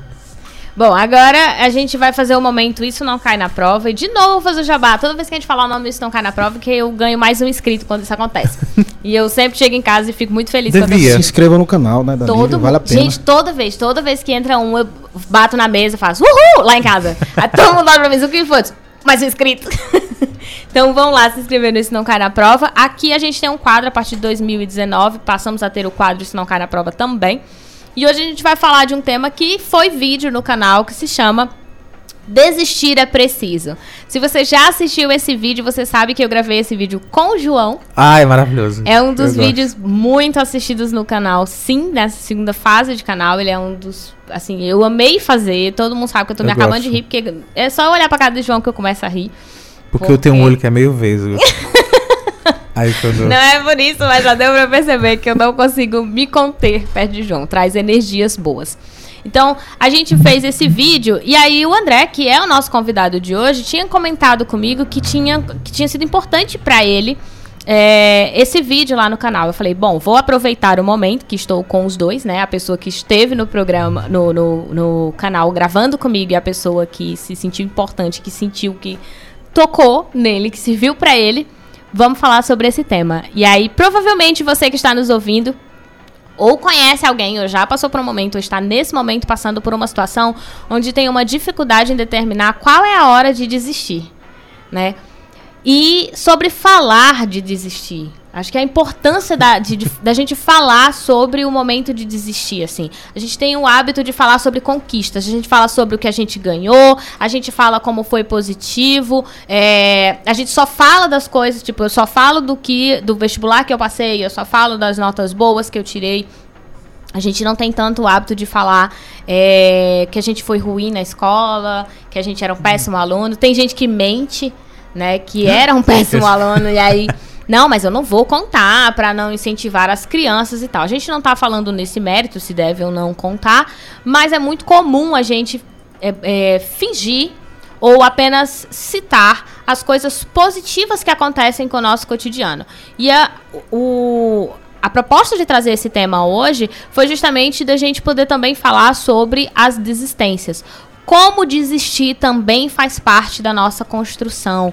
Como desistir é importante para quem nós somos. A gente precisa ter muita consciência de que o que nós somos hoje é parte de um processo longo, de coisas que nós desistimos, que deixamos para trás, ou de coisas que nós escolhemos e essas coisas fizeram que nós desistíssemos de outras, assim, independente da gente estar tá tendo essa da gente estar tá com essa consciência ou não. Então, tanto os acertos como os erros são parte de quem nós somos, né? É, se você, por exemplo, no meu caso, se eu for pensar a Lívia de 10 anos atrás, eu, eu não trocaria a Lívia hoje por uma Lívia de 10 anos atrás. Talvez eu trocasse ter mais de 10 anos, talvez eu, eu desejasse ter mais de 10 é. anos de vida. Mas eu não troco quem é a Lívia de hoje pela Lívia de 10 anos atrás, porque a Lívia de 10. E também não, não abandonaria a Lívia de 10 anos atrás, porque ela foi importante para quem eu sou hoje. Né? Eu só sou quem sou hoje porque passei por aquilo. Gostaria de passar de novo? Não. Me sinto melhor hoje do que há 10 anos atrás? Com certeza. Abandonei muita coisa, senti é, é, é, medo, claro, como hoje. Né? Hoje eu tenho medo de coisas, mas tem coisas que a gente aprende a desistir. Que a gente aprende que é importante você é, simplesmente, não simplesmente, talvez dificilmente, mas que a gente precisa abandonar. Além das coisas que a gente precisa abandonar, tem também os momentos que a gente precisa. No momento que a gente faz a escolha de uma universidade, a gente desiste de todas as outras. No momento em que a gente decide é, namorar, a gente desiste de todas as outras pessoas. No momento que a gente decide ficar solteiro, a gente desiste de construir algo com uma outra pessoa que pode ser genial construir com aquela pessoa. Então, a desistência ela tá no nosso cotidiano. Né? Ela, ela, ela se faz presente no nosso cotidiano. E aí, é, eu vou pedir para que vocês comentem um pouco, o André e, e o João, um pouco sobre o que. Eu vou dizer de novo, um tem. pouco, porque a gente não tem tanto tempo. Sobre a, a. No caso do João, o que ele falou no vídeo, porque muita gente não assistiu o vídeo ainda, e o, João, o André, de por que, que foi tão importante falar sobre desistir. Antes disso, eu vou registrar a presença da Satírica Revista, que esteve já conosco, hum. tá por aqui, Paula Franca, que mandou um monte de palminhas, obrigada, e o Márcio Gomes também, que tá aqui, o professor Márcio Gomes, que também mandou um monte de palminhas aqui enquanto nós estávamos falando. Mas e aí, João? Vamos lá. Que você Ai, foi o processo de desistência? Como protagonista do, do vídeo. Ah, ah, nem é. Mas ah, tenho duas coisas. Primeiro, eu vou, de fato, vou ver se eu tenho memória para trazer o que eu tinha comentado no vídeo, mas vou acrescentar. Eu já tinha falado a Lívia que nós precisamos de um terceiro vídeo sobre existência. Sim. E eu vou acrescentar e provar que é verdade. Mas a minha ideia com isso tudo é que a gente esquece que desistir é uma possibilidade e a gente só considera as coisas, as nossas decisões, quando a gente lembra delas. Uhum. E a gente nunca lembra que desistir é uma possibilidade. Que é possível desistir em qualquer momento da sua vida. Inclusive, qual é o momento de desistir? Todo momento é momento de desistir. Eu não quero que soe triste de maneira nenhuma. De jeito nenhum. Mas todo momento é momento de desistir. Uhum. Se você ficar eternamente pensando que se aguentar um pouquinho vai dar certo, você pode nunca chegar lá e você pode nunca tomar um outro rumo que vai levar a algo só porque você está esperando aquele dar certo. Então, cara, não vai ter nunca uma solução. Isso é que é louco. Não tem como você esperar que alguém diga a resposta, uhum. porque é uma decisão sua. E aí depois que tomada, vamos lá, vamos ver. Sempre é um risco. Todos nós nos arriscamos ao sair de casa. Então, esse é um novo risco, é desistir, é ver se dá certo. Agora eu quero acrescentar um, um novo aspecto a essa desistência. É, na verdade, o, o, o terceiro vídeo que nós vamos fazer, Livia Leite. Tá bom. Ah, eu percebi depois, a, a, falando de mim, e exclusivamente de mim, porque eu sou arrogante aparentemente, falando de mim, eu percebi depois, por meio de terapia, com um psicólogo, que. Que legal, João. Talvez sim. Ah, eu amo terapia, eu acho a melhor coisa do mundo. Ah, que boa parte das desistências, porque existe, existe essa questão.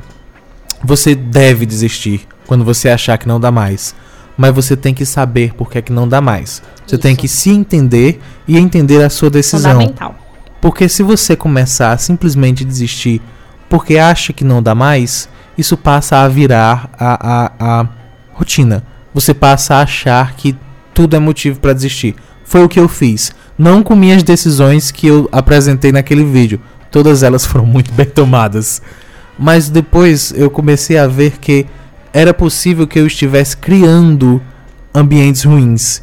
eu estivesse passando por um momento que eu acho que não tá legal, mas na verdade era eu que criava um ambiente inóspito, eu que criava uma situação tóxica só para poder desistir. Então talvez quando você pensar em desistir, tenha certeza de que você está desistindo por causa daquilo tudo. Não é você que está criando. Você já deu o que tinha que dar por você. E aí você percebe que aquilo e que naquele momento você atingiu o muro. Então é acrescentar só essa nova visão da desistência para essa discussão toda. É óbvio que eu estou com profissionais ao meu redor aqui, mas eu queria também entregar essa, essa nova, já que o vídeo, aquele primeiro vídeo, foi de experiências minhas, vem, nova, vem essa nova experiência também. Não é só desistir por desistir. Nunca foi, mas agora mais do que nunca.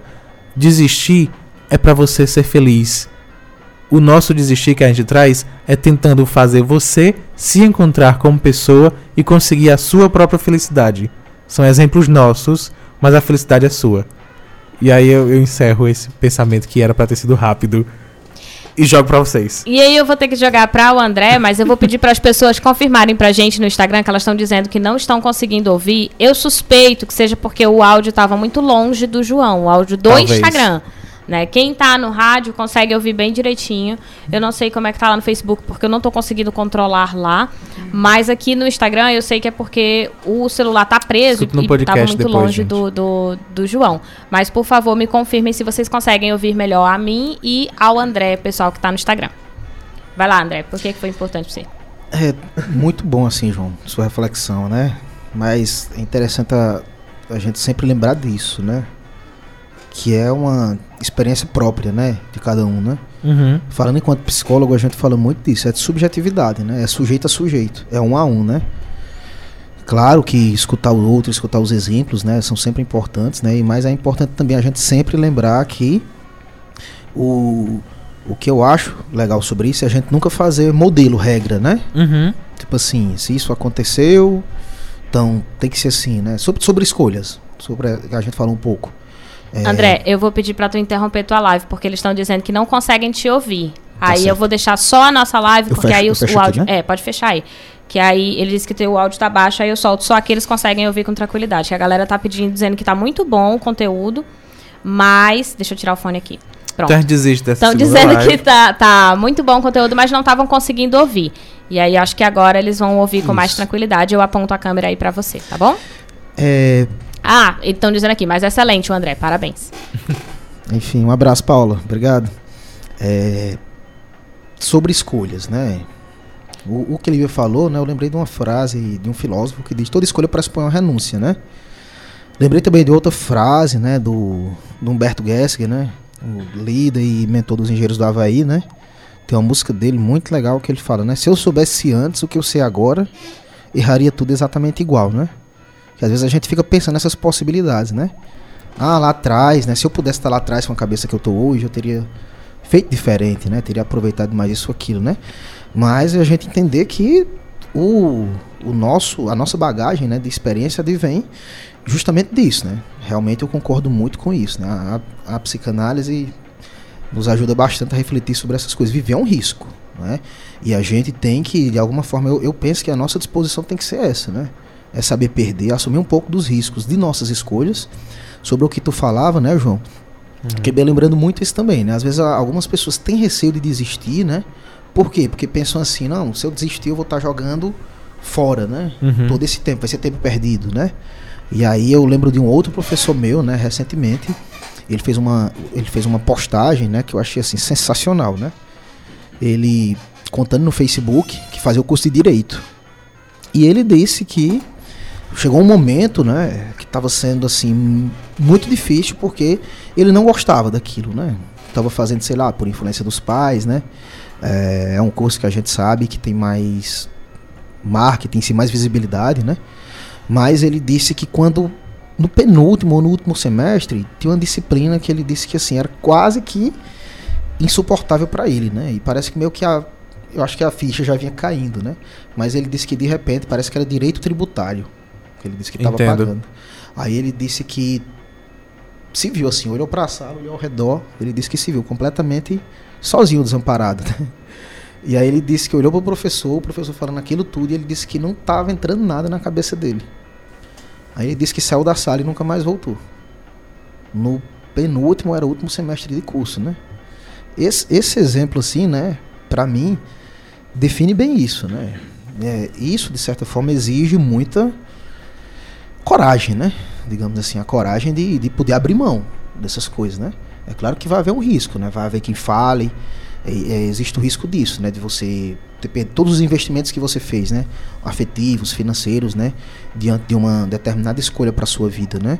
Mas é necessário, Lívia também pôde trazer isso no começo, eu acho assim sensacional, né? É que é que na verdade é, tudo isso é, é experiência para gente, né? Você passa por isso para tentar ganhar um corpo para essa vida, né? Um corpo que eu digo um corpo de experiências. Tudo aquilo que você passou, né? De alguma forma nos faz hoje, né? É, provavelmente, né? Nesse instante a gente citou um pouco aí o é, Iliano, Iliano trouxe essa história do curso, né? Do curso que eu fiz lá no Instituto Universal Brasileiro, né? Então, provavelmente, né, isso para mim, né, foi legal na época e tudo, mas não me deixou, né, uma marca mais mas para aquele momento, né, foi algo que eu pude me dedicar bastante, né? Mas querendo ou não, tudo isso, né, passou por uma por uma série de, de ganho, né? Pessoal, profissional, emocional para mim. Eu, eu acredito, né, um curso desse tipo, né, por mais que eu não tenha me aproveitado para prática mesmo, mas eu posso dizer assim, me ajudou a, a, a eu me entender, né? Ao me entender, compreender que não era aquilo que eu queria. Por exemplo, eu precisei passar pelo curso de automação para saber que não, era, que não era aquilo que eu queria, né? É, e aí, né, sobre essa questão dos modelos, né, como eu disse há pouco, né, a gente sempre lembrar disso, né, que não é interessante que a gente esteja fazendo modelos disso, né.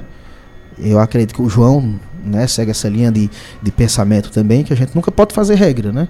Porque assim, eu acho muito legal aquelas pessoas que, ah, desejei isso, eu sempre quis esse curso, vai lá e faz, é um profissional satisfeito, ótimo, né. Mas isso também, né, muita gente que não se encaixa nesse perfil vai justamente sofrer, né vai sofrer porque se desencontra, né? Às vezes é forçado a terminar um curso, né? A gente está falando de cursos especificamente, mas serve para uma série de coisas, né?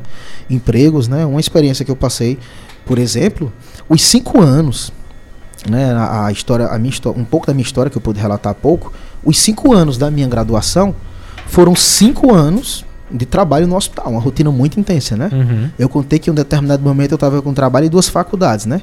E depois que eu desisti do curso de automação e de matemática, eu fiquei no trabalho e no curso de psicologia.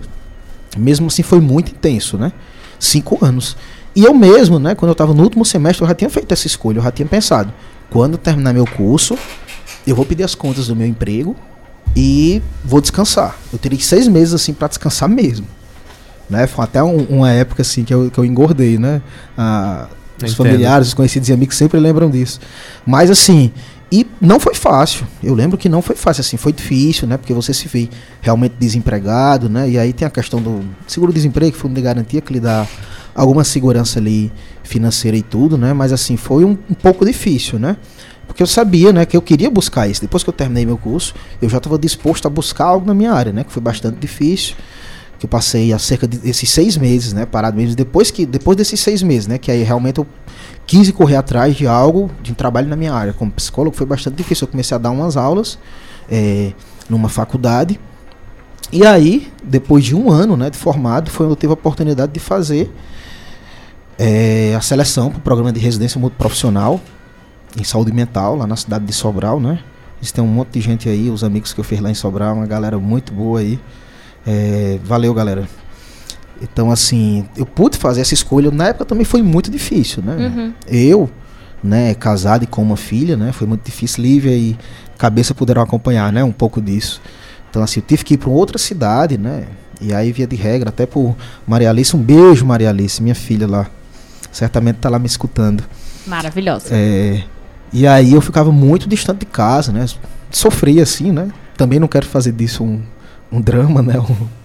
Mas é, foi muito Mas legal. Mas são escolhas, né? né? Escolhas que, a vai... gente faz. E valeram muito a pena, né? Eu lembro que é, quando era que eu estava grávida, né, de Maria Alice, eu tinha recebido uma proposta de emprego numa cidade lá da região norte, próximo de Sobral, inclusive. Né? E na época Maria Alice estava prestes a nascer, né? Uhum. E eu também tive que abrir mão né, desse emprego. Eu lembro que Erika me deixou super à vontade, André, decida, né? Se você quiser ir, é uma oportunidade boa. Mas depois eu fui, né? Pesar os prós e os contras e eu acabei abrindo mão de uma, dessa Uhum. proposta de emprego, porque eu queria ficar ali próximo, né? Eu queria ver minha filha nascer, né? É muito o que André, o que João tava falando, né? Você ter consciência de por que Uhum. você está Isso. desistindo. E você conseguir pesar esses prós e contras. né? refletir, né? Essa questão, esse, esse exercício da reflexão, né? De você. A, a terapia é um, é um auxílio para isso, né? É dessa questão do autoconhecimento, né? Uhum. É você tentar se conhecer ao máximo, assim, né? Sempre há um limite nisso, né? Porque na verdade, né? Eu diria assim, né? É, apoiado em Freud, né? Que essa é uma dificuldade do ser humano. A gente pensa que a gente se conhece, mas na verdade a gente não se conhece tanto quanto a gente pensa, né? Ou muito, ou muito pouco, né? Tanto Aqui- que às vezes a gente se desconhece, né? No adoecimento, no sofrimento mental, né? Eu já pude falar um pouco sobre isso aqui. Às vezes acontece isso, né? A gente vê o sujeito, quando ele está em sofrimento, com algum transtorno, ele se reclama disso. Eu não sei o que é isso que está acontecendo comigo.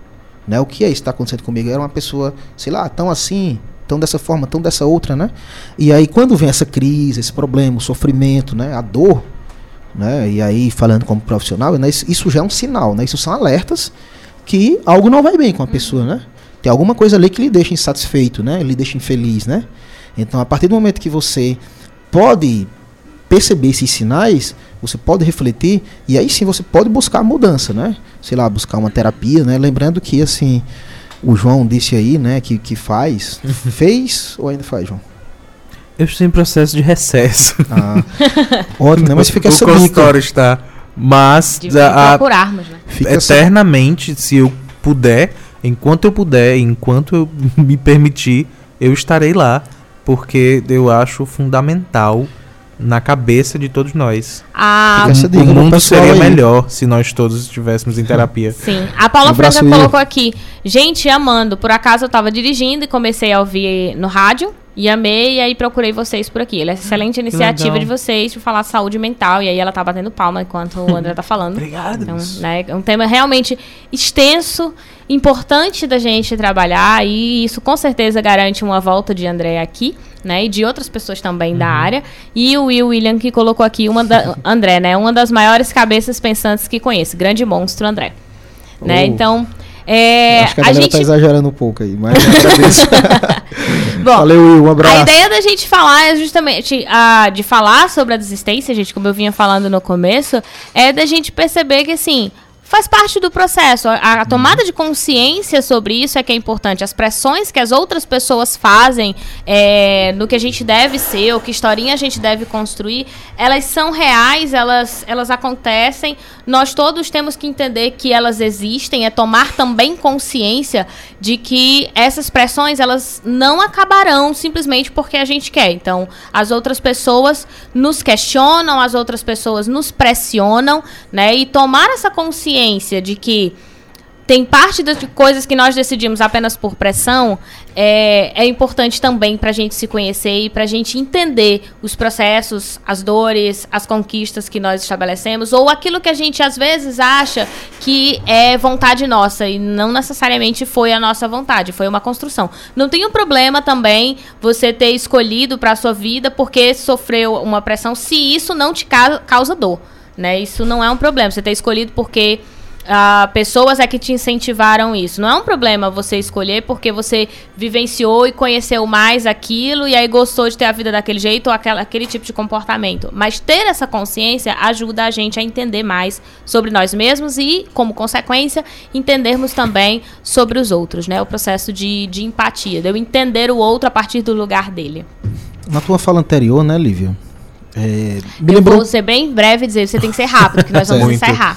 É, é, na Mas tua fala anterior, na tua, na tua fala anterior, é, tu trouxe isso, essa questão, né? Que às vezes as pessoas escondem, né? Essa parte da vida, né? De que não deu certo, né? As Aham. frustrações, os erros, o que não deu certo. Então acho que tem muito a ver com isso, né? A gente sabe que existe um, um discurso em voga, né? E a gente meio que tenta alertar sobre isso, né? O nosso trabalho, né? Um professor meu, um dos professores, né, dos meus mestres, sempre dizia isso, né?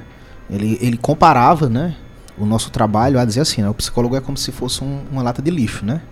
Não se choquem com o comentário, Mas é tipo assim, porque de alguma forma é isso que, que a gente faz, né? Se colocar nesse lugar de escutar dor, sofrimento, né? Por quê, né? Justamente porque há um discurso social em voga justamente que só pede isso, né? O uhum. sucesso, as pessoas que são bem-sucedidas, a felicidade, né? E a gente sabe que a vida não é feita só disso, né? Então a gente tem que, de alguma forma, é, dar vazão para isso, né? Tentar compreender, tentar primeiro saber que enquanto ser humano, né, a gente tem esse lado, esse lado da negatividade, esse lado da tristeza, né? Que a vida não, é, não são só as, as mil maravilhas, né?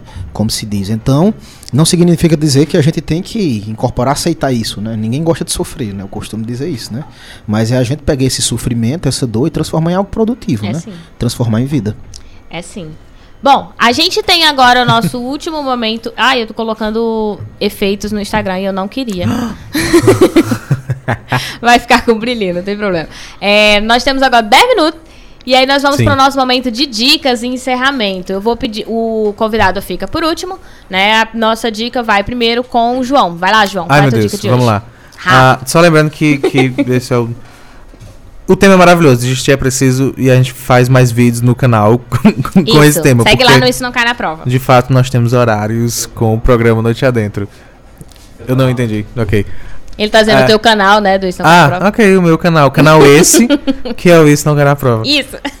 Ah, mas vamos para as nossas dicas que fica por aí, porque você tem a obrigação de ouvir e fazer as nossas dicas que a gente dá toda semana para você. Senão, você nunca mais vai conseguir desistir de nada na sua vida. E desistir é preciso. Mas vamos lá. Minha dica é uma série, por motivos de óbvio, que é uma série e óbvio que é de comédia. Uh, mas não vai ser fácil achar, não está na nossa querida Netflix uh, não está simples na internet, não está no YouTube, mas você tem seus você jeitos. Você aí resolve como. Nós eu não vamos sei, dizer como, mas você muito. se resolve. Dá para fazer, porque eu fiz. Então, uh, você vai lá e procura My Name is Er. Na verdade, a tradução é Meu nome é Er, que é E-A-R-L, é o nome dele, do personagem. E você vai achar e você vai assistir mas se não, a, a, só a filosofia do seriado já é muito interessante. O seriado é de 2005, começou em 2005, terminou em 2009, tem quatro temporadas, faz um tempinho já. Mas ainda assim é muito, muito atual.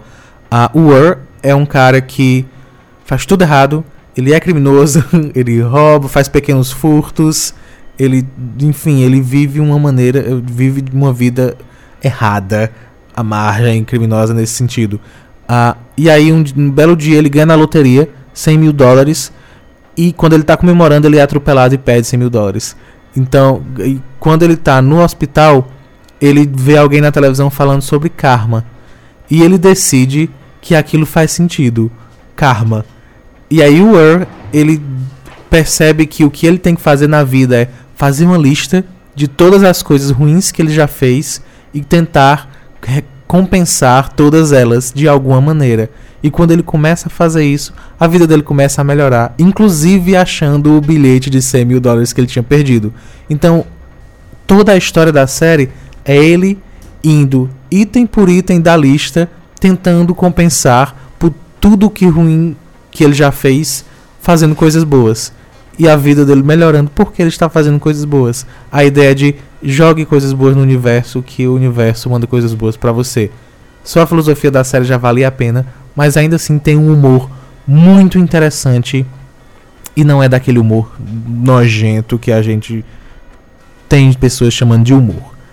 É um humor muito bonitinho, muito divertido, pra caramba com atuações sensacionais. Então vai lá, assista. My name is Er. Lívia Leite. Bom, como a gente ainda tem que se despedir e falar um monte de coisa, né? Divulgar ah, um monte de coisa.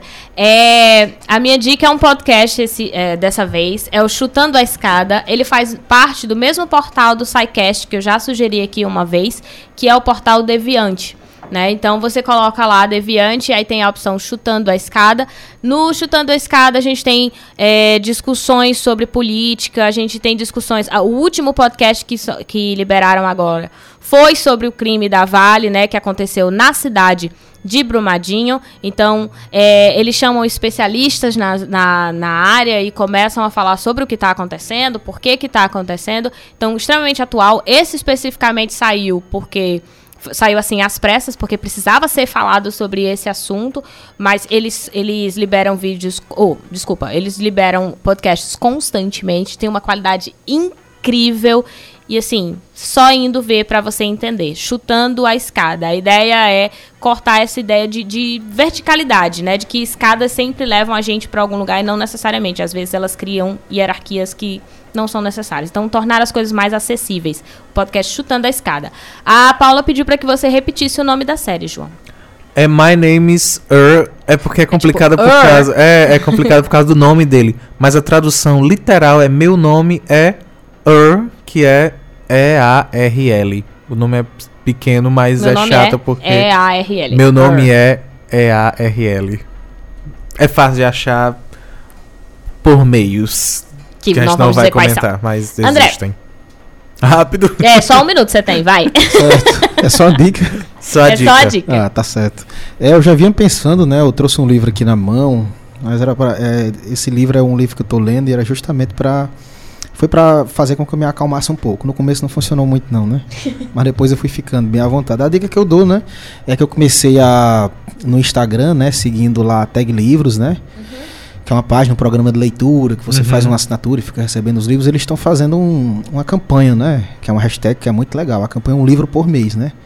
Então, eu já comecei, né? Tô aqui com o livro do Luiz Fernando Veríssimo, um autor que eu gosto bastante. O nome do livro é o Clube- Clube dos Anjos. Então, eu queria, né, convidar a galera para isso. A dica é você iniciar, né? Quem sabe aí pegando a hashtag do de- é, um livro por um livro por mês, né? Para que você possa ler mais, né? Aprender um pouco mais, né? A leitura traz, traz tudo isso, né? Cultura, traz mais aprendizado, etc. E né, dia desse, né, pegando essas coisas aí aleatórias aí na internet, nas redes, eu acho que eu vi um escritor que ele dizia algo desse tipo, né? E aí fica a dica pra galera. O escritor dizia assim, "Não, a pessoa que lê, de alguma forma, ela é diferente, ela é mais atraente, especial, né? Então fica essa dica aí, vamos ler. Vamos, ficar mais bonito. E aí, Lívia, antes, que- a gente passe para os finalmente do programa, foi a André que perguntou o nome. Andréia, não, foi a Foi. Paula França que Paula. pediu. Paula. Quem é é, André, gente? Porque eu falei André. E a Iliano já colocou aqui, Tem o André, minha inclusive, irmã, tá lá colocou My Name is assistindo. Er. E Ah, aí estão conversando entre eles aqui. Que ótimo. Eu já ia dizer, qualquer dúvida com qualquer uma das dicas, todas elas, podem falar no arroba underline noite adentro que a gente responde, gente responde com assim. facilidade e rapidez. Aspas em rapidez. É, mas durante a semana, senão a gente esquece qual foi a dica que a gente deu. não, mas fica salvo no podcast. É, a tá gente no tem podcast. podcast. se você não acompanha. Tem podcast também do Noite Adentro que a gente grava sem. Deixa lá gravadinho sem edição. Com isso, ah, e muito rapidamente ainda, porque a gente tá terminando mesmo. André. da- Agradecimentos, sim. abraços. Microfone aberto para microfone tudo que você aberto, quiser. Divulgação, o que você quiser fazer. Tá certo. Mais é, rápido. pois é. Eu confesso que eu comecei assim o programa bem É, nervoso, eu queria né? fazer uma observação tempo- sobre esse bem nervoso, é porque a gente chegou muito em cima, então a gente Isso, não talvez. conseguiu preparar o. Foi de fato, eu- por isso que a gente se desculpou no Mas eu começo. penso que mesmo assim. antes eu não sei se seria né? diferente. não. Não, mas teria. A gente teria tido tempo de conversar e deixar o nosso convidado um Isso. pouco mais à vontade. Então, na verdade, eu peço desculpa, porque de fato a gente chegou assim, muito em cima, tipo, vamos, vamos, vamos, e aí não deu tempo a gente deixar você ficar tranquilo, por isso você foi ficando tranquilo somente durante o processo. É, mas queria mais uma vez agradecer o convite, assim, eu acho que foi muito bom. Espero, né, poder ter respondido aí ao menos um pouco das expectativas, né? Para mim foi muito legal, muito interessante. Deixar um abraço aí para todo mundo, um beijo para Érica, um beijo para Maria Alice na Barbalha. Tem uma turma aí de Juazeiro que eu esqueci de citar, né? O Eduardo, meu concunhado, Hélida, Dona Socorro, minha sogra, seu Edésio, meu sogro, Bracinho. O um Eduardo, pra o Eduardo, flamenguista, tá lá, né? Ele pediu pra me falar do Flamengo. Tá falado aí o nome do seu time. é, Eduardo, né? Deve escutar, deve estar escutando a gente. Aos meus irmãos, Adriano, Andréia, Alan, Alisson, Anderson, Esqueceu meu alguém? pai, minha mãe, a turma de Sobral, assim. Pelo que eu vi, a galera apareceu mesmo aí. Eu gostei demais, Muita né? gente. Convoquei e a galera apareceu em peso. É, então, eu acho que é isso, né? Queria agradecer o momento, mais uma vez, dizer que eu sou. Gosto muito do programa de vocês, sou fã mesmo, né? Sempre que eu posso, eu tô escutando, né? Às vezes a gente tá. Às vezes também, né? Eu só não escuto quando, quando eu saio no sábado à noite pra tomar minha cerveja, né? Mas pra botar Mas no rádio, a semana é, passada o Vou George dar, tava na vou dar. festa, É, colocou no Instagram e disse: Eu tô aqui no meio da festa, mas eu tô Vou vendo dar essa vocês. dica, né? não pro, tem desculpa. pro galego, né? Lá do, do bar do calçadão lá na Barbalha, né? Pra Sim. dizer, "Ei, cara, bota esse programa aí que vale a Isso, pena. exatamente. É, Sete desculpa. horas da noite, todo sábado. A Paula tá até perguntando aqui. Quando vocês estão aqui de novo? No Noite Adentro, nós estamos todos os sábados de 7 a 9 da noite. Mas tem o podcast, aproveita. né? Mas, é, tem um podcast que a gente grava, então pode pegar na hora que você quiser, tá lá no- em todos os, os agregadores que você conhece, a gente provavelmente já está. Então, pelo menos os maiores, eles já estão. Então, só para né, pra Olhando terminar, o Kelson, meu pai, o Kelson lá em Sobral, a galera de Sobral aí, o, o Levita em Fortaleza, Ilhano, um beijo. Um beijo pra minha mãe e pro meu pai. Exato, um beijo para os pais, né? Do Ilhano, a dona Lúcia lá na Barbalha, gente muito boa. Ilhano aí sempre tá com a gente. É, deixa eu me ver se eu esqueci alguém. Acho que não. O Tom é lá no Jardim, meu primo, também tá nos, nos escutando, nos aqui também. assistindo, né? Então, assim, só tenho a, a agradecer, né? E vida longa ao programa de vocês aí, né? Eu acho que a gente precisa mais disso. Esses, gosto muito do rádio, né? Sempre que eu tô em casa à noite, eu gosto de ligar e ficar escutando esses programas, as músicas, né? Eu acho que a gente precisa mais disso. Programas, Programas conteúdos, diferentes. conteúdos interessantes, né? É Como a Lívia gosta de dizer, conteúdo, né? É, conteúdo é importante. Lívia Leite. Obrigada, André. Obrigada. A gente, ele vai voltar, Obrigado, tá, Lívia. gente? Obrigado, a gente não tem uma data específica, mas certamente vai voltar. Assim como muitos dos nossos outros convidados. É, obrigada a você que nos ouve pela Som Zoom Sat, que chegou, que mudou, que veio do Instagram e foi lá pro rádio, ou que foi lá pro Facebook. Então, obrigada você que nos ouve também e nos acompanha pelo Facebook, aqui pelo Instagram. Obrigada, André, por ter aceitado o convite. Né? Beijo, pessoas. A gente tá sempre aqui aos sábados de 7 horas da noite. E se você quiser me ver na semana também, lá no Isso Não Cai na Prova, tá? Então, se você não ouviu e tá chegando agora, o Isso Não Cai na Prova é o meu canal no YouTube. Né? Tem vídeo com o João. Ainda não tem vídeo com o André, mas terá. Tem vídeo com, com um monte de gente lá, tem vídeo, vídeo eu sozinha. Tem um monte de vídeo. Vão A lá assistir, inclusive da temática que a gente trabalhou aqui. Acho que a tá? Paula vai se inscrever, você ganhou mais um. Ela falou que vai se Pronto. inscrever. Obrigada, Paula. E é isso. Ok, boa noite, boa sou eu. noite, João. E agora sou eu. Ah, muito obrigado, André. Obrigado, Valeu. Obrigado ao nosso estagiário cabeça que está aqui sempre conosco. Ah, muito obrigado a você que está assistindo, ouvindo, que chegou agora, o que é fã de sempre. Muito obrigado. A gente faz isso única e exclusivamente por causa de vocês. Então, obrigado por estarem sempre aqui. Ajudem a gente. Espalhem a palavra do Noite Adentro Exatamente. por aí, compartilhem tudo. Semeiem. E lembrando que nós estamos no arroba underline Noite Adentro no Instagram e no Noite Adentro no Facebook durante a semana para você ver o que é que está acontecendo, quem vai vir, quem não vai vir e essas coisas maravilhosas. E nós também estamos no seu agregador de podcast favorito para você ouvir o que já teve no Noite Adentro. Então quer ouvir outros programas ou reouvir esse? Ótimo. A vai no Paula, t- Deixa eu te atrapalhar, que a Paula tá dizendo aqui que tá muito legal, ótimo. e aí colocou, eu quero agradecer a todos e bateu palma Ah, e ela vai seguir. Então, amei a Sim, Paula já. sim, eu também já Fizeram a amei. diferença hoje. Vai no Spotify, vai no Tunin, vai no iTunes, nós estamos em todos eles. É só você parar e ouvir a gente quando você quiser, como você quiser, Sim. porque é podcast. E aí, meu povo, a gente se despede de verdade por aqui. Um beijo. Sábado que vem a gente está de volta com outro convidado, com outros temas, com outra conversa. Mas sábado, às 19 horas, a gente volta. É Ah, sim. Acabou. Tchau, tchau, Tchau, povo. tchau. Até lá.